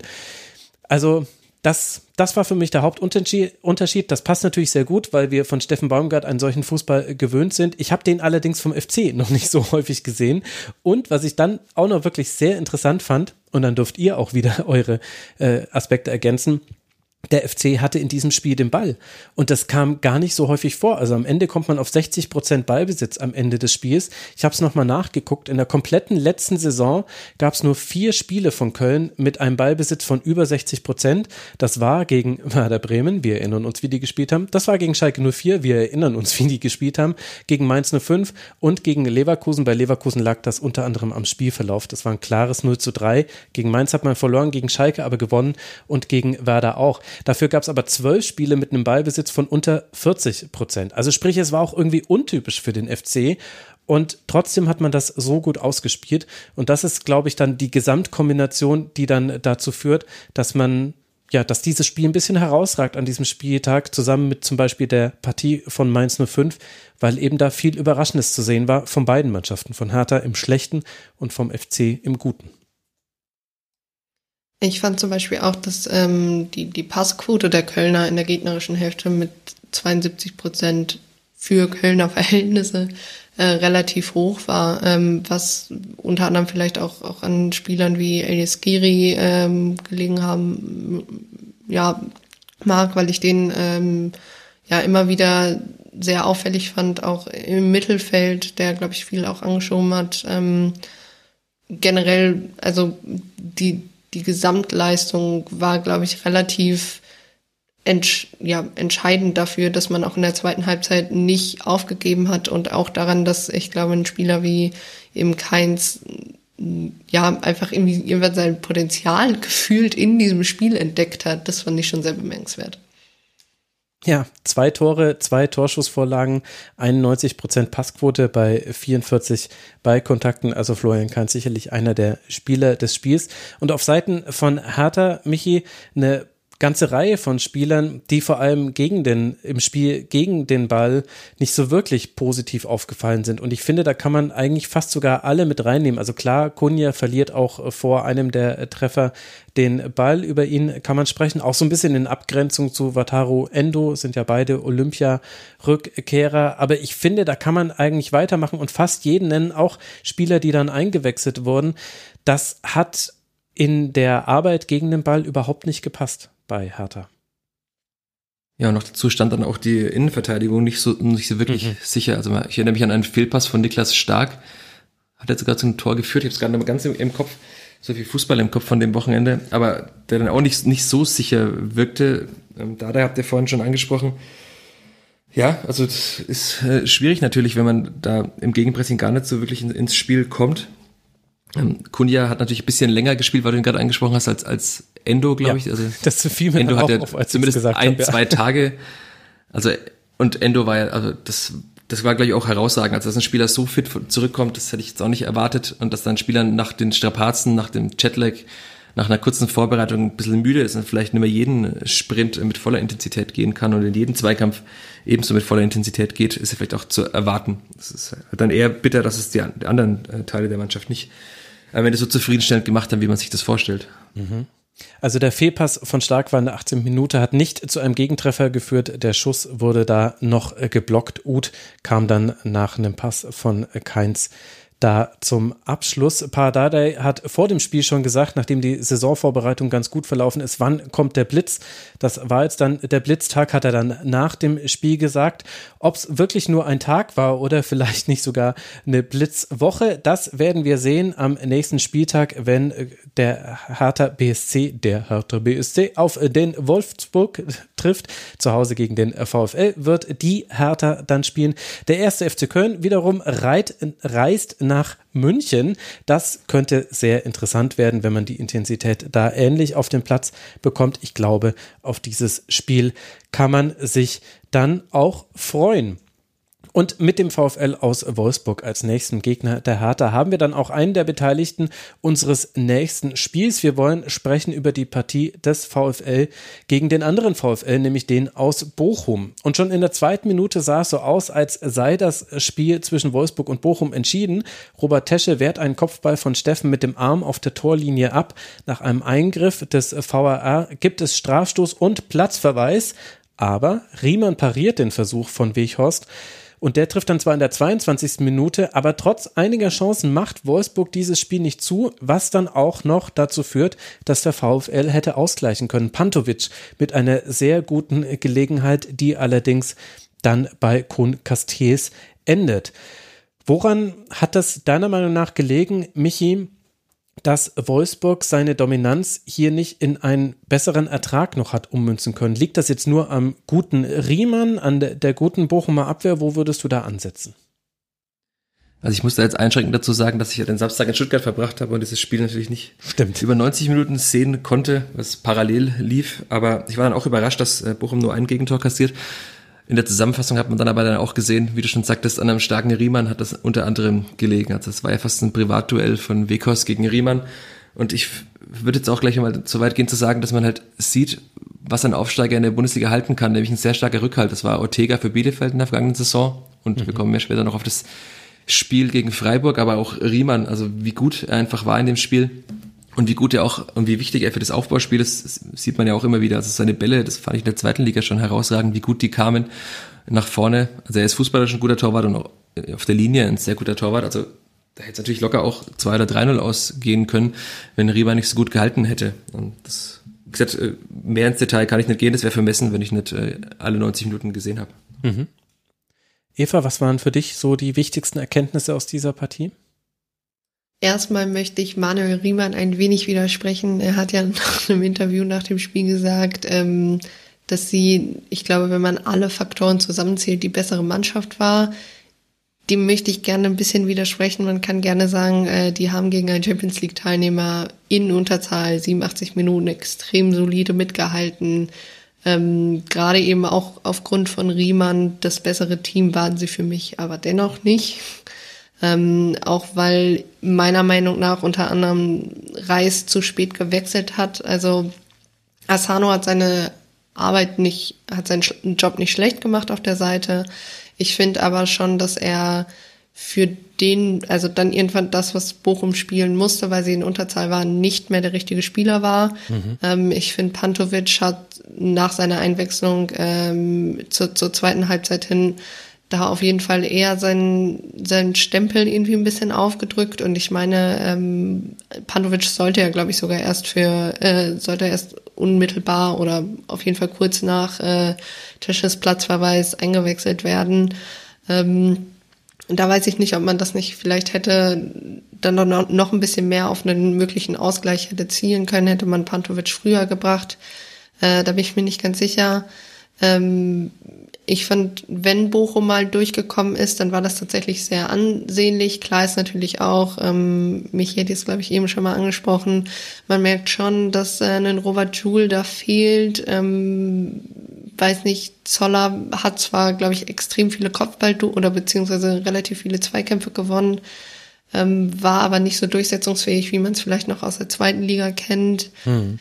Ich glaube, Antwia Jay muss sich auch erstmal noch so ein bisschen in dieser Mannschaft äh, durchfinden. Wen ich gut fand, auch äh, neben Riemann natürlich, war ähm, ähm, Elvis Rexspitay, den, äh, der hatte immer wieder gute Aktionen, hat ja auch selber das ein oder andere Mal versucht, selber äh, den, den Torschuss da irgendwie zu bemühen. Ähm, für mich war Bochum ein bisschen zu schnell im Abschluss. Also man hat dann ja. zum Teil schon vor dem 16er versucht, den, den Abschluss zu suchen. Ähm, fand ich ein bisschen überhastet, verstehe es auf der anderen Seite natürlich aber auch, wenn du halt ne, einen Spieler weniger hast. Auf der anderen Seite ist das natürlich dann auch immer das Risiko, dass du in den Konter reinläufst. Ähm, das war, ich fand zum Beispiel da Roussillon immer wieder ähm, auffallend auf der Wolfsburger Seite. Ähm, ja, generell, ich glaube gerade, weil Wolfsburg halt unter anderem einen Maxence äh, Lacroix hat, ähm, der natürlich wieder mal unfassbar gut war in meinen Augen, ähm, der da ja wirklich eine Wand auch hinten drin ist, zusammen mit ähm, John Anthony Brooks. Ähm, das fand ich schon sehr, also man kennt es natürlich von Wolfsburg aus der letzten Saison, fand ich aber doch sehr ähm, eindrucksvoll tatsächlich.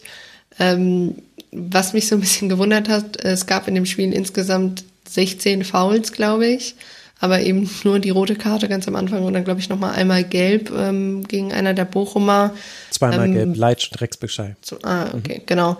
Ähm, ich fand, da gab es eindeutig auch Situationen, wo man gegen die Wolfsburger ähm, hätte pfeifen können. Ich glaube, eine ne sehr interessante Szene war da zum Beispiel äh, in der Nachspielzeit das Foul gegen Leitsch, wo ich nicht ganz verstehe, warum da erstens nicht gepfiffen wird, zweitens dann auch nicht keine gelbe gezeigt wird. Äh, das war ja, glaube ich, direkt ähm, am 16er. Das hätte vielleicht auch noch, noch mal eine gute Chance für den äh, VfL sein können. Ähm, generell ist es, glaube ich, eine Leistung, hinter, den sie, sie, hinter der sie sich nicht verstecken müssen. Ähm, wie gesagt, ich würde nicht damit mitgehen, dass sie das bessere Team war. Dafür, da, ich glaube, das ist äh, tatsächlich, wenn man Manuel Riemann kennt, ist das eine relativ klassische Aussage von ihm, weil er natürlich auch versucht, äh, so, so ein bisschen natürlich auch den Frust, aber auch äh, den Stolz vielleicht über die eigene Leistung da rauszustellen. Man muss natürlich aber auch aufpassen, dass man sich mit solchen Aussagen nicht irgendwie in, in gewisser Weise selber in den Abseits befördert, weil das halt dann im Endeffekt keine reelle oder reale Einschätzung der eigenen Leistung war, in, in, also aus meiner Sicht. Mhm. So gut er auch gehalten hat. Darf ich noch ganz kurz was ergänzen? Ja. Weil Eva schon Robert Schuler nochmal angesprochen hatte, man hat in der vergangenen Saison, also wir haben ja letzte Saison auch viel zweite Liga geschaut, Eva und ich wahrscheinlich auch noch immer noch. Ähm, man hat oft gesehen, wenn Bochum mal nicht so im Spiel war und vielleicht auch nicht die richtigen Torchancen hatte, dann hat oftmals irgendwie eine Standardsituation auch das Spiel entschieden. Und die kamen eigentlich fast immer von Robert Schul. Also diese Ecken, es gab Gefühl, ich kann es jetzt nicht mit Zahlen untermauern, aber so viele Spiele, in denen dann doch mal Schul eine super Ecke reingeschlagen hat und dann im Kopfballtor kam und dann haben sie das Spiel mal 1 oder 2-1 oder 1-0 mal gewonnen. Ähm, das fehlt natürlich schon, aber ich wäre jetzt auch gespannt gewesen, wie Robert Schul in der Bundesliga performt, weil ich fand ihn, als er in Fürth war, immer ein bisschen zu langsam im Mittelfeld für die Bundesliga. Er wirkt jetzt ein bisschen austrainiert, ein bisschen fitter und kann mit seinem Körper auch vieles wettmachen, stellt ja oft seinen Körper auch ganz geschickt rein. Aber das hätte ich sehr spannend gefunden und die Bochum hätten ihn natürlich auch sehr gerne behalten, aber offenbar ist die Luft so viel besser in Saudi-Arabien ist er, glaube ich, gewechselt. ja, das Wetter ist da besser, mehr Sonnenschein. Tatsächlich Bochum in der vergangenen Zweitligasaison die erfolgreichste Mannschaft nach Toren, nach Standardsituationen, 18 Treffer hat man erzählt, nach ruhendem Ball. Man war allerdings auch bei den Toren aus dem laufenden Spiel heraus nicht so schlecht. Auf Platz drei hinter dem HSV und der Spielvereinigung aus Fürth haben wir ja vorhin schon einmal kurz anklingen lassen. Ich glaube, was Wolfsburg angeht, da haben wir einmal das Privatduell schon angesprochen. Weghorst, sieben Schüsse, sechs davon kamen aufs Tor, aber er steht schon auch ein bisschen für den Chancenwucher, den Wolfsburg da betrieben hat. Ich fand, dass Mbabo einige gute Aktionen hatte. Baku, Baku mit seiner sehr guten Chance, die an der Latte endet da waren schon gute Ansätze mit dabei, aber eben, dass man dieses Spiel nicht zugemacht hat und die Chance von Pantovic, die war nicht so gering. Das war ein Steilklatsch tief, also sprich ein, ein Pass auf den Stürmer, der prallen lässt. Das müsste Zoller gewesen sein. Ich gucke es gleich nochmal äh, gerade nach. Vorher hatte Riemann schon unter Bedrängnis den äh, Ball äh, äh, gespielt und dann kommt der tiefe Ball auf Pantovic und der steht alleine vor Castells. Das war ein sehr, sehr guter Spielzug. Was, glaube ich, die bittere Pille dieser Partie für den VfL ist nicht nur, dass Tesche jetzt dann fehlt. Er hatte laut Who Scored nur einen Ballkontakt. Ich weiß jetzt gar nicht, ob das dann der auf der Linie war oder ob der dann nicht zählt in dieser Partie. Es geht jetzt dann gegen den ersten FSV Mainz 05 und den ersten FC Köln. Also tendenziell Spiele, wo leichter etwas geht, ohne jetzt den Mannschaften Unrecht tun zu wollen, als jetzt eben zum Beispiel gegen Bayern oder Dortmund. Also so ist das jetzt gemeint. Da fehlt mit Tesche jetzt natürlich ein wichtiger und im wahrsten Sinne des Wortes zentraler Mann.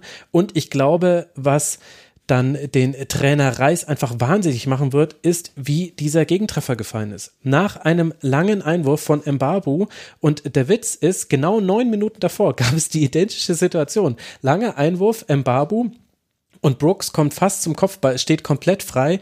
Am Ende kommt Wechhorst dann noch an den Ball, kommt in der Situation nicht zum Abschluss. Aber neun Minuten später wieder langer Einwurf. Wechhorst bekommt den Ball, der verlängert wird diesmal, kann ihn festmachen und trifft dann aus der Drehung ins Tor. Das ist einfach schon sehr ärgerlich. Da kann man jetzt auch sagen, in der ersten Liga wird so etwas bestraft. Ist sicherlich auch so. Aber das fand ich einigermaßen kurios, dass lange Einwürfe in diesem Spiel letztlich die entscheidende Rolle gespielt haben und dann für diese Niederlage gesorgt haben. Für Wolfsburg geht's jetzt dann weiter bei der Hertha und dann zu Hause gegen Raber Leipzig.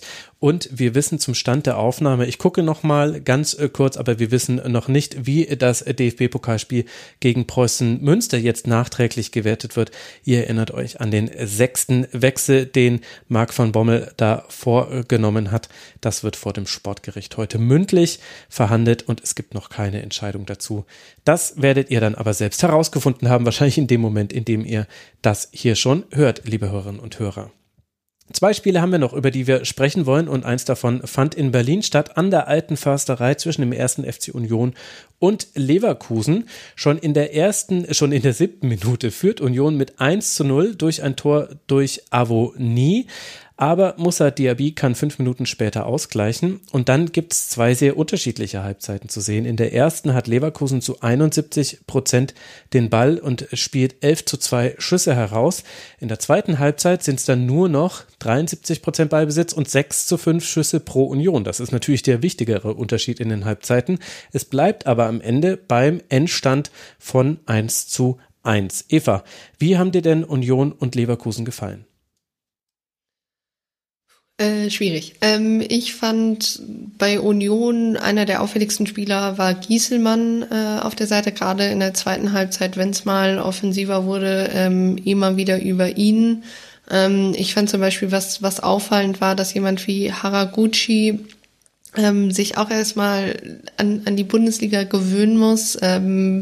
Mir war da direkt aufgefallen, auch wenn man die von den Spielertypen auf keinen Fall eins zu eins vergleichen kann, aber damals wie mit Marcel Hartl bei, bei Bielefeld, jemand, der in der zweiten Liga raussticht, auch durch ähm, seine Kreativität, aber der in der Bundesliga erstmal, ja, vielleicht auch lernen muss, dass er nicht so viel Zeit hat für manche ähm, ja, Entscheidungen, die er treffen muss oder kann auf dem Platz. Ähm, obwohl ich bei Haraguchi tatsächlich ein bisschen mehr davon ausgehe, dass er das über die Saison lernen wird. Ähm, sonst finde ich es schwierig, dieses Spiel irgendwie mit, mit entweder mit einer Note zu versehen oder beide Mannschaften hier endgültig dran zu messen, weil ich schon das Gefühl hatte, dass es immer wieder ein Abtasten war. Also ähm, mhm. Leverkusen fand ich dann irgendwann zum Ende der Halbzeit um einige stabiler als noch am Anfang ähm, gefühlt auch mit Platzvorteilen.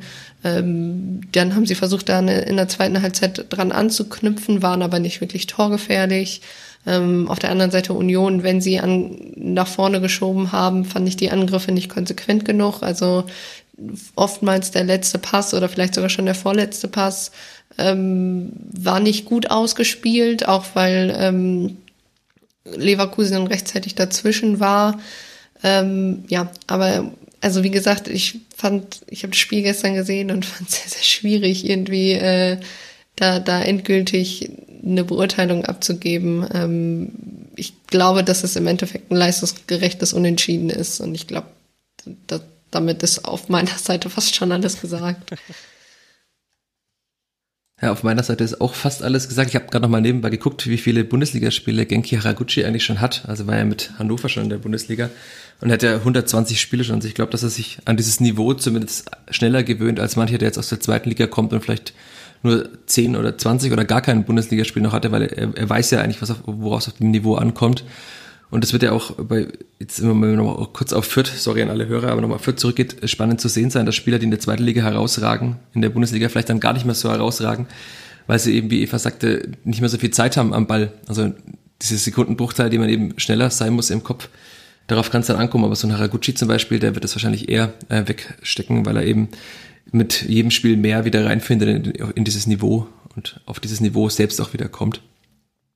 Ansonsten Gieselmann habt ihr angesprochen, das ist auch wieder ein Spieler, der mich überrascht, dass er es in der Bundesliga schafft. Er war auch immer in Fürth früher und hat, ist da nie so positiv herausgestochen, aber es gibt so Spieler, die sich irgendwie dann mit, einfach mit einem einfachen Spiel und viel Arbeit eben auch in die Bundesliga spielen, auch wenn sie da jetzt äh, technisch nicht herausragen und jetzt nicht die Dynamik haben als Linksverteidiger wie vielleicht manch anderer, aber trotzdem ihren Platz in der Bundesliga irgendwo verdient haben. Und was ich auch noch spannend finde, ist eben Taiwo Avoni für sieben Millionen. Das mhm. muss ich auch mal dran denken, dass Union mal mit, mit der Arminia oder auch mit Fürth in der zweiten Liga auf Augenhöhe war. Also Fürth hat oft gegen Union gewonnen früher und mittlerweile ist Union ja finanziell den beiden Vereinen so weit enteilt, wenn man sieben Millionen für einen Spieler ausgeben kann.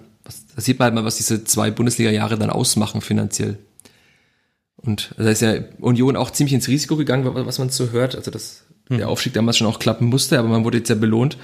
Und jetzt hat man sich ja dann doch schon mit jedem Jahr, mit diesen guten Platzierungen auch so viel Geld aus, der, aus den Fernsehgelderlösen erspielt, dass man eben einen Spieler für sieben Millionen holen kann. Das ist ja auch schon mal ein Zeichen an die ehemalige Konkurrenz, die es mir da gab in der zweiten Liga.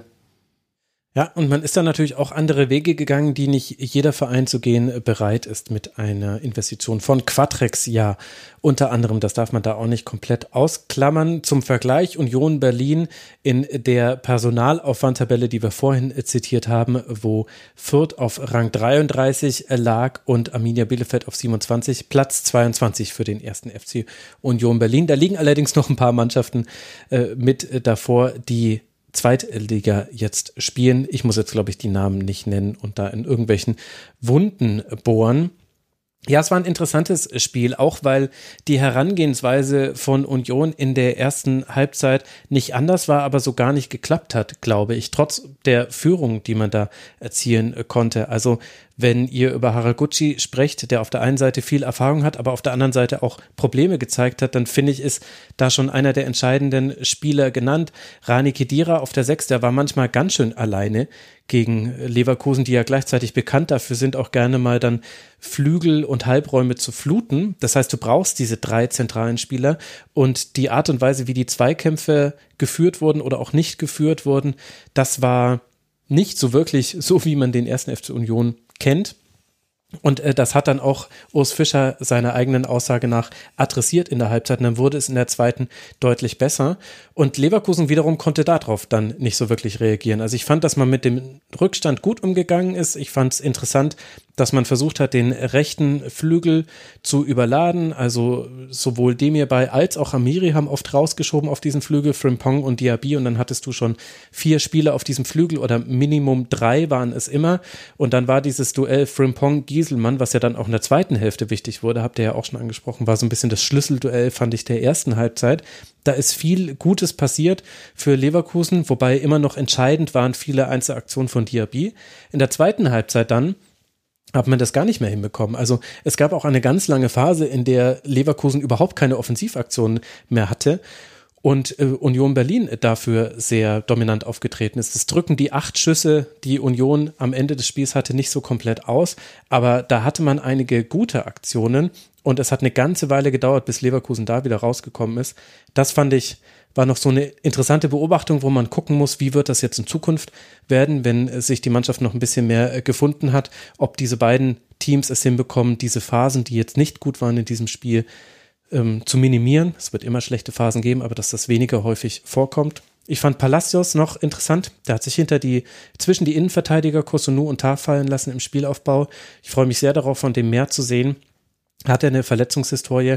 Kosunu, Licht und Schatten, sicherlich ein Thema. Bakker hatte gute Momente bei Leverkusen, aber ich glaube, über die Abwehrformation von Leverkusen und die individuellen Leistungen der Spieler, die ja zum Teil auch sehr, sehr jung sind, da werden wir, glaube ich, noch häufig sprechen in äh, dieser Saison. Das äh, könnte ich mir gut vorstellen was man bei der Bewertung halt oftmals dann bei Union schon vergisst, dass sie ja trotzdem noch relativ frisch in der Bundesliga sind und halt, wir reden jetzt, ja, sie haben nur 1-1 gespielt gegen Leverkusen, ja, aber Leverkusen stimmt. ist halt ein potenzieller Champions League Teilnehmer und von Union, also hat niemand was erwartet nach dem Aufstieg. Sie haben alle Experten Lügen gestraft, aber trotzdem sind sie ja noch auch finanziell, auch wenn sie viel Geld aufwenden können, viel mehr als andere mittlerweile, aber trotzdem ja noch meilenweit von Leverkusen entfernt. Also da irgendwie, das, die haben sich mit diesen Leistungen in den vergangenen zwei Jahren so ein Standing erarbeitet, dass man dann manchmal sogar ein bisschen enttäuscht ist, dass sie jetzt gegen Leverkusen nur eins zu eins spielen. Aber äh, ich glaube, in, Berlin sind trotzdem noch alle sehr froh, dass sie in der Bundesliga sind und dass sie auch gegen Leverkusen 1 zu 1 spielen. Also da würde ich mir als Leverkusen Sorgen machen als als Union.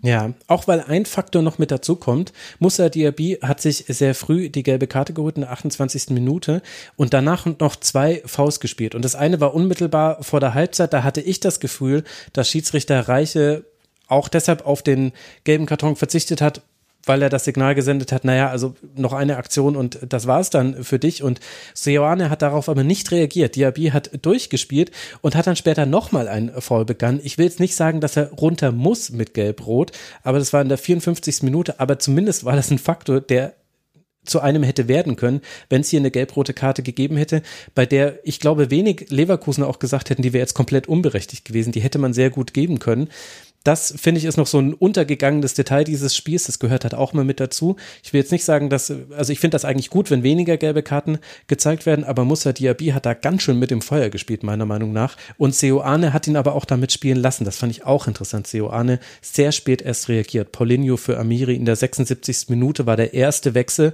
und dann nochmal in der 89. Minute zwei Wechsel. Also das ist dann durchaus auch bemerkenswert aus dieser Sicht, dass Seoane es unbedingt mit diesem Personal durchziehen wollte, auch in der Phase, in der es nicht so gut lief gegen Union. Die nächsten Spiele für Leverkusen sind zu Hause gegen Gladbach und dann in Augsburg. Der erste FC Union Berlin darf jetzt dann antreten in der Europe Conference League Playoff Hinspielserie gegen Kopion Palloseura aus Finnland. Mit Sicherheit, mit an Sicherheit grenzender Wahrscheinlichkeit habe ich das falsch ausgesprochen. Es tut mir leid. Dann bei Hoffenheim, bevor man das Rückspiel dann hat und dann weiß, ob man mit einer Mehrfachbelastung umgehen darf in dieser Bundesliga-Saison. Also 1 zu 1 zwischen Union und Leverkusen. Das war ein Unentschieden von mehreren an diesem Spieltag. Und das letzte, über das wir noch sprechen wollen, ist das zwischen Arminia Bielefeld und dem SC Freiburg. Und die vielleicht beste Nachricht dieses Spiels ist, nein, das ist ein bisschen polemisch, kann Eva gleich einordnen, aber eine gute Nachricht ist, wir haben es hinter uns. Das erste 0 zu 0 haben wir gleich am ersten Spieltag. Wir müssen nicht drauf warten, aber es gab Eva ja durchaus ein paar Chancen auf beiden Seiten, nur drin war eben dann davon keine. Wie hat dir denn diese Partie gefallen? Ja, also äh, ich fand vor allem in der ersten Halbzeit war das ein 0-0 der besseren Sorte. Also ähm, mhm. ich fand beide Mannschaften hatten von Anfang an richtig Bock auf das Spiel. Ähm, ich habe es halt im Stadion gesehen, das war auch sehr, sehr ungewohnt, mal wieder, auch nachdem man ein Spiel im Stadion gesehen hat, es nochmal zu sehen. Ich bin war so neidisch komisch. auf euch alle beide. Ich wäre auch gerne im Stadion. ähm, und äh, es war tatsächlich auch sehr amüsant, weil ich stand quasi direkt hinter Stefan Ortega. Gerade in der ersten Halbzeit war das immer wieder spannend, ähm, wie er auch die Hintermannschaft äh, dirigiert hat, rausgeschoben hat, aber auch zurückbeordert hat. Das war tatsächlich nochmal was ganz anderes als erstens in einer komplett vollen Kurve, wo man da jetzt auch nicht wirklich den Blickwinkel für hat, aber natürlich auch als im Stadion. Ähm, generell zum Spiel, ich glaube, dass Freiburg ähm, dezente Vorteile hatte, äh, vor allem durch Höhler, der halt äh, seine Chancen aber nicht nutzt, beziehungsweise Ortega ähm, ja mehr oder weniger da weitermacht, wo er letzte Saison aufgehört hat. Mhm. Ähm, dass ähm, unter anderem auch, glaube ich, einen, einen Brian, Brian, Brian, Brian Lasme ähm, nicht an die Leistung vom Pokalspiel anknüpfen konnte, was ich aber per se gar nicht mehr so schlimm fand, weil ähm, Kramer auch direkt gefordert hatte, dass man jetzt nicht von einem Spiel ähm, eine zu hohe Erwartungshaltung haben sollte, weil es eben ein sehr, sehr junger Spieler ist. Ähm, auf der anderen Seite, wenn man über Höhler bei Freiburg spricht, muss man, glaube ich, auch bei, über Okugawa äh, bei Arminia sprechen. Oh ja. Hatte, glaube ich, zwei oder drei Torschüsse. Ähm, vor allem der erste muss halt ehrlich gesagt drin sein. Für mich war es kein Foul vor der äh, Chance. Und ähm, ja, dann, dann endet das Spiel vielleicht auch ein bisschen anders. Ähm, Gugawa muss ja hinterher auch verletzt raus. Äh, diesbezüglich auch, ich fand, Kramer hat tatsächlich fast ein bisschen spät gewechselt. Ähm, also es gab ein, zwei Spieler, denen man halt auch einfach angemerkt hat, ähm, dass die ein wenig müde waren und Okugawa wurde ja auch nur verletzungsbedingt ausgewechselt. Für ihn kam ja Robin Hack und Lasme wurde tatsächlich auch erst äh, zehn Minuten später ausgewechselt für ihn Krüger. Serra kam sogar erst in der 90. Ähm, ich hätte mir da zum Teil andere Impulse gewünscht, vor allem auch, weil Kramer ja direkt zweimal defensiv gewechselt hatte. Also Van der Horn für Nilsson und die Medina für Lawson. Lawson wird, glaube ich, vor allem gelb-rot gefährdet. Ähm, bei Nilsson soll's die ähm, auch so ein bisschen ja einfach die Kraft gewesen sein, was ich ein bisschen bedenklich finde am ersten Spieltag, aber es war natürlich auch ziemlich warm. Ähm, ja, sonst generell Amos Pieper, der ja noch im Pokalspiel sehr gewackelt hat, äh, fand ich hier eindeutig äh, wieder ja bisschen auch zurück äh, zu, zur letzten Bundesliga-Saison orientiert. Der war da stabiler. Ähm, Pritel als Kapitän ist, ist gut vorweggegangen, wie ich auch fand. Ähm, Klos natürlich vorne als Abnehmer. Also du hattest das, glaube ich, schon auf Twitter geschrieben. Gefühlt ging noch mal über Ortega, nicht nur gefühlt. Also mhm. äh, Ortega war der Spieler mit den Ball, meisten Ballkontakten auf dem Feld mit 79 und mit den meisten Pässen. Äh, das waren 70. Also mal im Vergleich. Ähm, Mark Flecken hatte 26 Pässe. Mhm. Und darf ähm, ich kurz die Pointe setzen? Also 70 Pässe hatte Ortega und 47 davon waren lange Bälle nach vorne. Ja und davon sind 22 angekommen. Also äh, das, ja, ich glaube, es sollte auch ein bisschen gerade in, in dem Spiel sein. Ich bin mal gespannt, wie es im Endeffekt bei anderen Gegnern aussieht. Aber man wollte, glaube ich, immer schon ganz gut das Mittelfeld überspielen, weil sobald mal was über die Mitte gehen sollte, gerade in der ersten Halbzeit, äh, sah zum Beispiel Fabian Kunze nicht gut aus. Also der wirkte manchmal ein wenig verunsichert, was man auch schon im Pokalspiel gesehen hat. Also komplett äh, vollständig fühlt er sich, glaube ich, mit der Rolle noch nicht so wohl, obwohl das in der zweiten Halbzeit dann doch besser war. Ähm, ich glaube, da hatte man so ein bisschen Angst, dass äh, man das Umschaltspiel im, im Mittelfeld nicht gut abdenken kann und Klos halt einfach ähm, mit Klos und Lasme man dann natürlich jetzt auch zwei Spieler vorne hat, die da die Bälle ganz gut abnehmen können. Ähm, ja, generell, ich glaube, für Arminia ein bisschen besseres Resultat im Endeffekt, weil Freiburg ja das Team ist, das überhaupt gar keine Rotation eigentlich im, ähm, im Team hat, außer dass, glaube ich, Nico Schlotterbeck eben zurückgekehrt ist von der Leihe äh, von Union, ähm, was auch dazu führte, dass sein Bruder dann aus der Mannschaft, ich glaube, komplett aus dem Kader sogar raus war diesen Spieltag natürlich auch ein bisschen bitter. Ähm, und Nico Schlotterbeck für mich auch bei, bei Freiburg neben Flecken noch einer der, der besten Spieler. Hüller war halt extrem unglücklich da vorne, auch wenn er äh, viel gearbeitet hat. Aber ja, ich glaube, ich habe jetzt viel zu viel geredet dafür, dass das Spiel 0-0 ausgegangen ist. Nee, ein zu viel gibt es nicht, Eva. Das, du bist hier immer Rasenfunk. Aber Michi hat bestimmt etwas äh, zu ergänzen. Äh, ich habe äh, tatsächlich eine Frage an, an Eva als Bielefeld-Expertin wenn jetzt mal Klos und Lassmer hat man ja gesehen, dass immer wieder gesucht worden, vor allem Kloster als äh, Zielspieler vorne, der auch gut abgelegt hat. Aber jetzt zum Beispiel Krüger aus Aue ist ja ein ganz anderer Spieler, also hat dann Bielefeld auch einen anderen Plan, wie man dann da nach vorne spielen will. Manserra ist auch relativ groß, aber falls diese beiden Zielspieler mal ausfallen sollten, falls sie gesperrt sind, ähm, wie plant man denn dann dann aufzubauen? Also das ist, jetzt sieht's gut aus, es, es ist ja auch gut gelaufen am Ende der vergangenen Saison mit diesen weiten Bällen, aber ich kann mir jetzt vorstellen, dass Krüger zum Beispiel, der ja ein bisschen kleiner ist als alle anderen, dann eben nicht jedes Kopfballduell vorne gewinnen kann. Ja, ich könnte mir da vorstellen, dass gerade ein Robin Hack äh, eine gute Rolle spielen kann. Also man hat, der hat, wie gesagt, ja nicht, nicht viele Minuten jetzt gespielt und ist ja auch noch äh, sehr, sehr neu in der Mannschaft. Ähm, aber ich könnte, also sowohl mit ihm als auch mit ähm, Wimmer könnte ich mir vorstellen, dass da auch mehr die spielerische ähm, ja, oder der spielerische Weg nach vorne gesucht werden soll. Ich finde auch, dass Okugawa zum Teil gezeigt hat, dass wenn er mal tatsächlich sich zutraut, äh, die quasi die Seitenlinie runterzulaufen, ähm, dann kann das auch was werden. Ähm, ja, also natürlich ist die Spielweise nur so, wenn, wenn Klo spielt. Im Endeffekt werden wir auf jeden Fall Änderungen sehen, weil Klos ist ja auch nicht mehr der Kapitän, ähm, weil man ja auch denkt, dass er gerade, glaube ich, so zur Mitte der Saison weniger Spielzeit und gerade abhängig von, vom Gegner weniger Spielzeit hat. Aber ähm, Kramers Ziel war ja auch variabler zu werden und ähm, ich glaube schon, also man hat es zum Teil gesehen. Ich glaube, es war dann im Endeffekt dem geschuldet, dass zu spät gewechselt wurde, ähm, dass man mit Hack und Krüger doch dann eher ähm, ja immer wieder die die Ketten auch überspielen will, aber eben nicht durch lange Bälle, sondern durch äh, durchs Passspiel, durch Kombinationsspiel. Frank Kramer hast du gerade auch schon angesprochen, da bin ich auch sehr gespannt. Also er hat Bielefeld ja stabilisiert, aber ich glaube 26 Tore waren es in der Vorsaison nur. Ich muss immer zurückdenken, Frank Kramer war ja in Fürth auch Trainer vor einigen Jahren und wurde dann damals entlassen, weil eben der Präsident Helmut Hack damals sagte, wir haben unseren Fans jetzt schon seit sechs Spielen kein eigenes Tor mehr geschenkt. Die Gefahr sehe ich da ein bisschen zumindest bei Bielefeld. Mhm nachdem es, also man kann ja defensiv gut stehen, aber wenn halt dann irgendwann die Tore ausbleiben nach vorne, dann hat man eben trotzdem immer nur einen Punkt geholt. Also man, mit 34 Punkten kann man womöglich drinbleiben in der Liga, aber es wird ja auch mal andere Spiele geben, deswegen bin ich da gespannt, wie Kramer dann auch das Offensivspiel noch besser in den Griff äh, bekommt.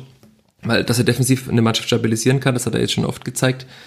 Aber ob das halt, wenn das da alles ist oder ob das seine nächste Entwicklungsschritt ist. Also, es ist ja natürlich schon sechs Jahre her, als er in Fürth entlassen wurde. Er hat viele weitere Stationen gehabt, hat nochmal viel an Erfahrung dazu gewonnen. Aber da bin ich dann schon nochmal gespannt auf diesen nächsten Schritt. Ja, ich würde schon aber sagen, dass unter anderem die, die Transfers von Arminia zeigen, dass äh, man sich erstens der Tatsache bewusst ist und ähm, zweitens dahingehend auch ähm, ja, also bereit ist, mehr zu tun.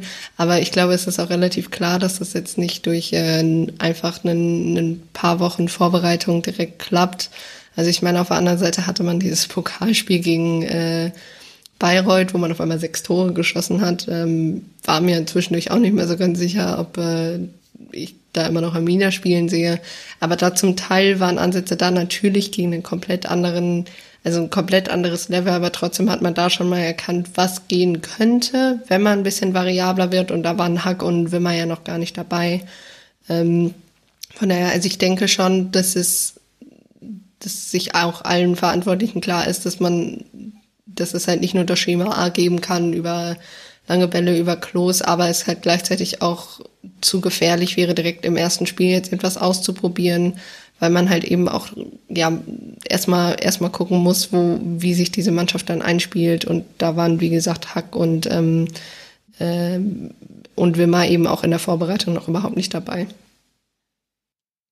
Wir hatten ja vorhin auch schon Rashid Asusi angesprochen, da war ich jetzt dann auch bei Sami Arabi natürlich bin schon aufmerksam geworden. Die Transfers fand ich jetzt alle, wirklich alle durch die Bank weg sehr gut. Also Krüger und Serra, zwei sehr gute Stürmer aus der zweiten Bundesliga, lassen wir ja aus Frankreich, wo man ja weiß, dass da doch einige sehr gute, sehr große Talente rumlaufen.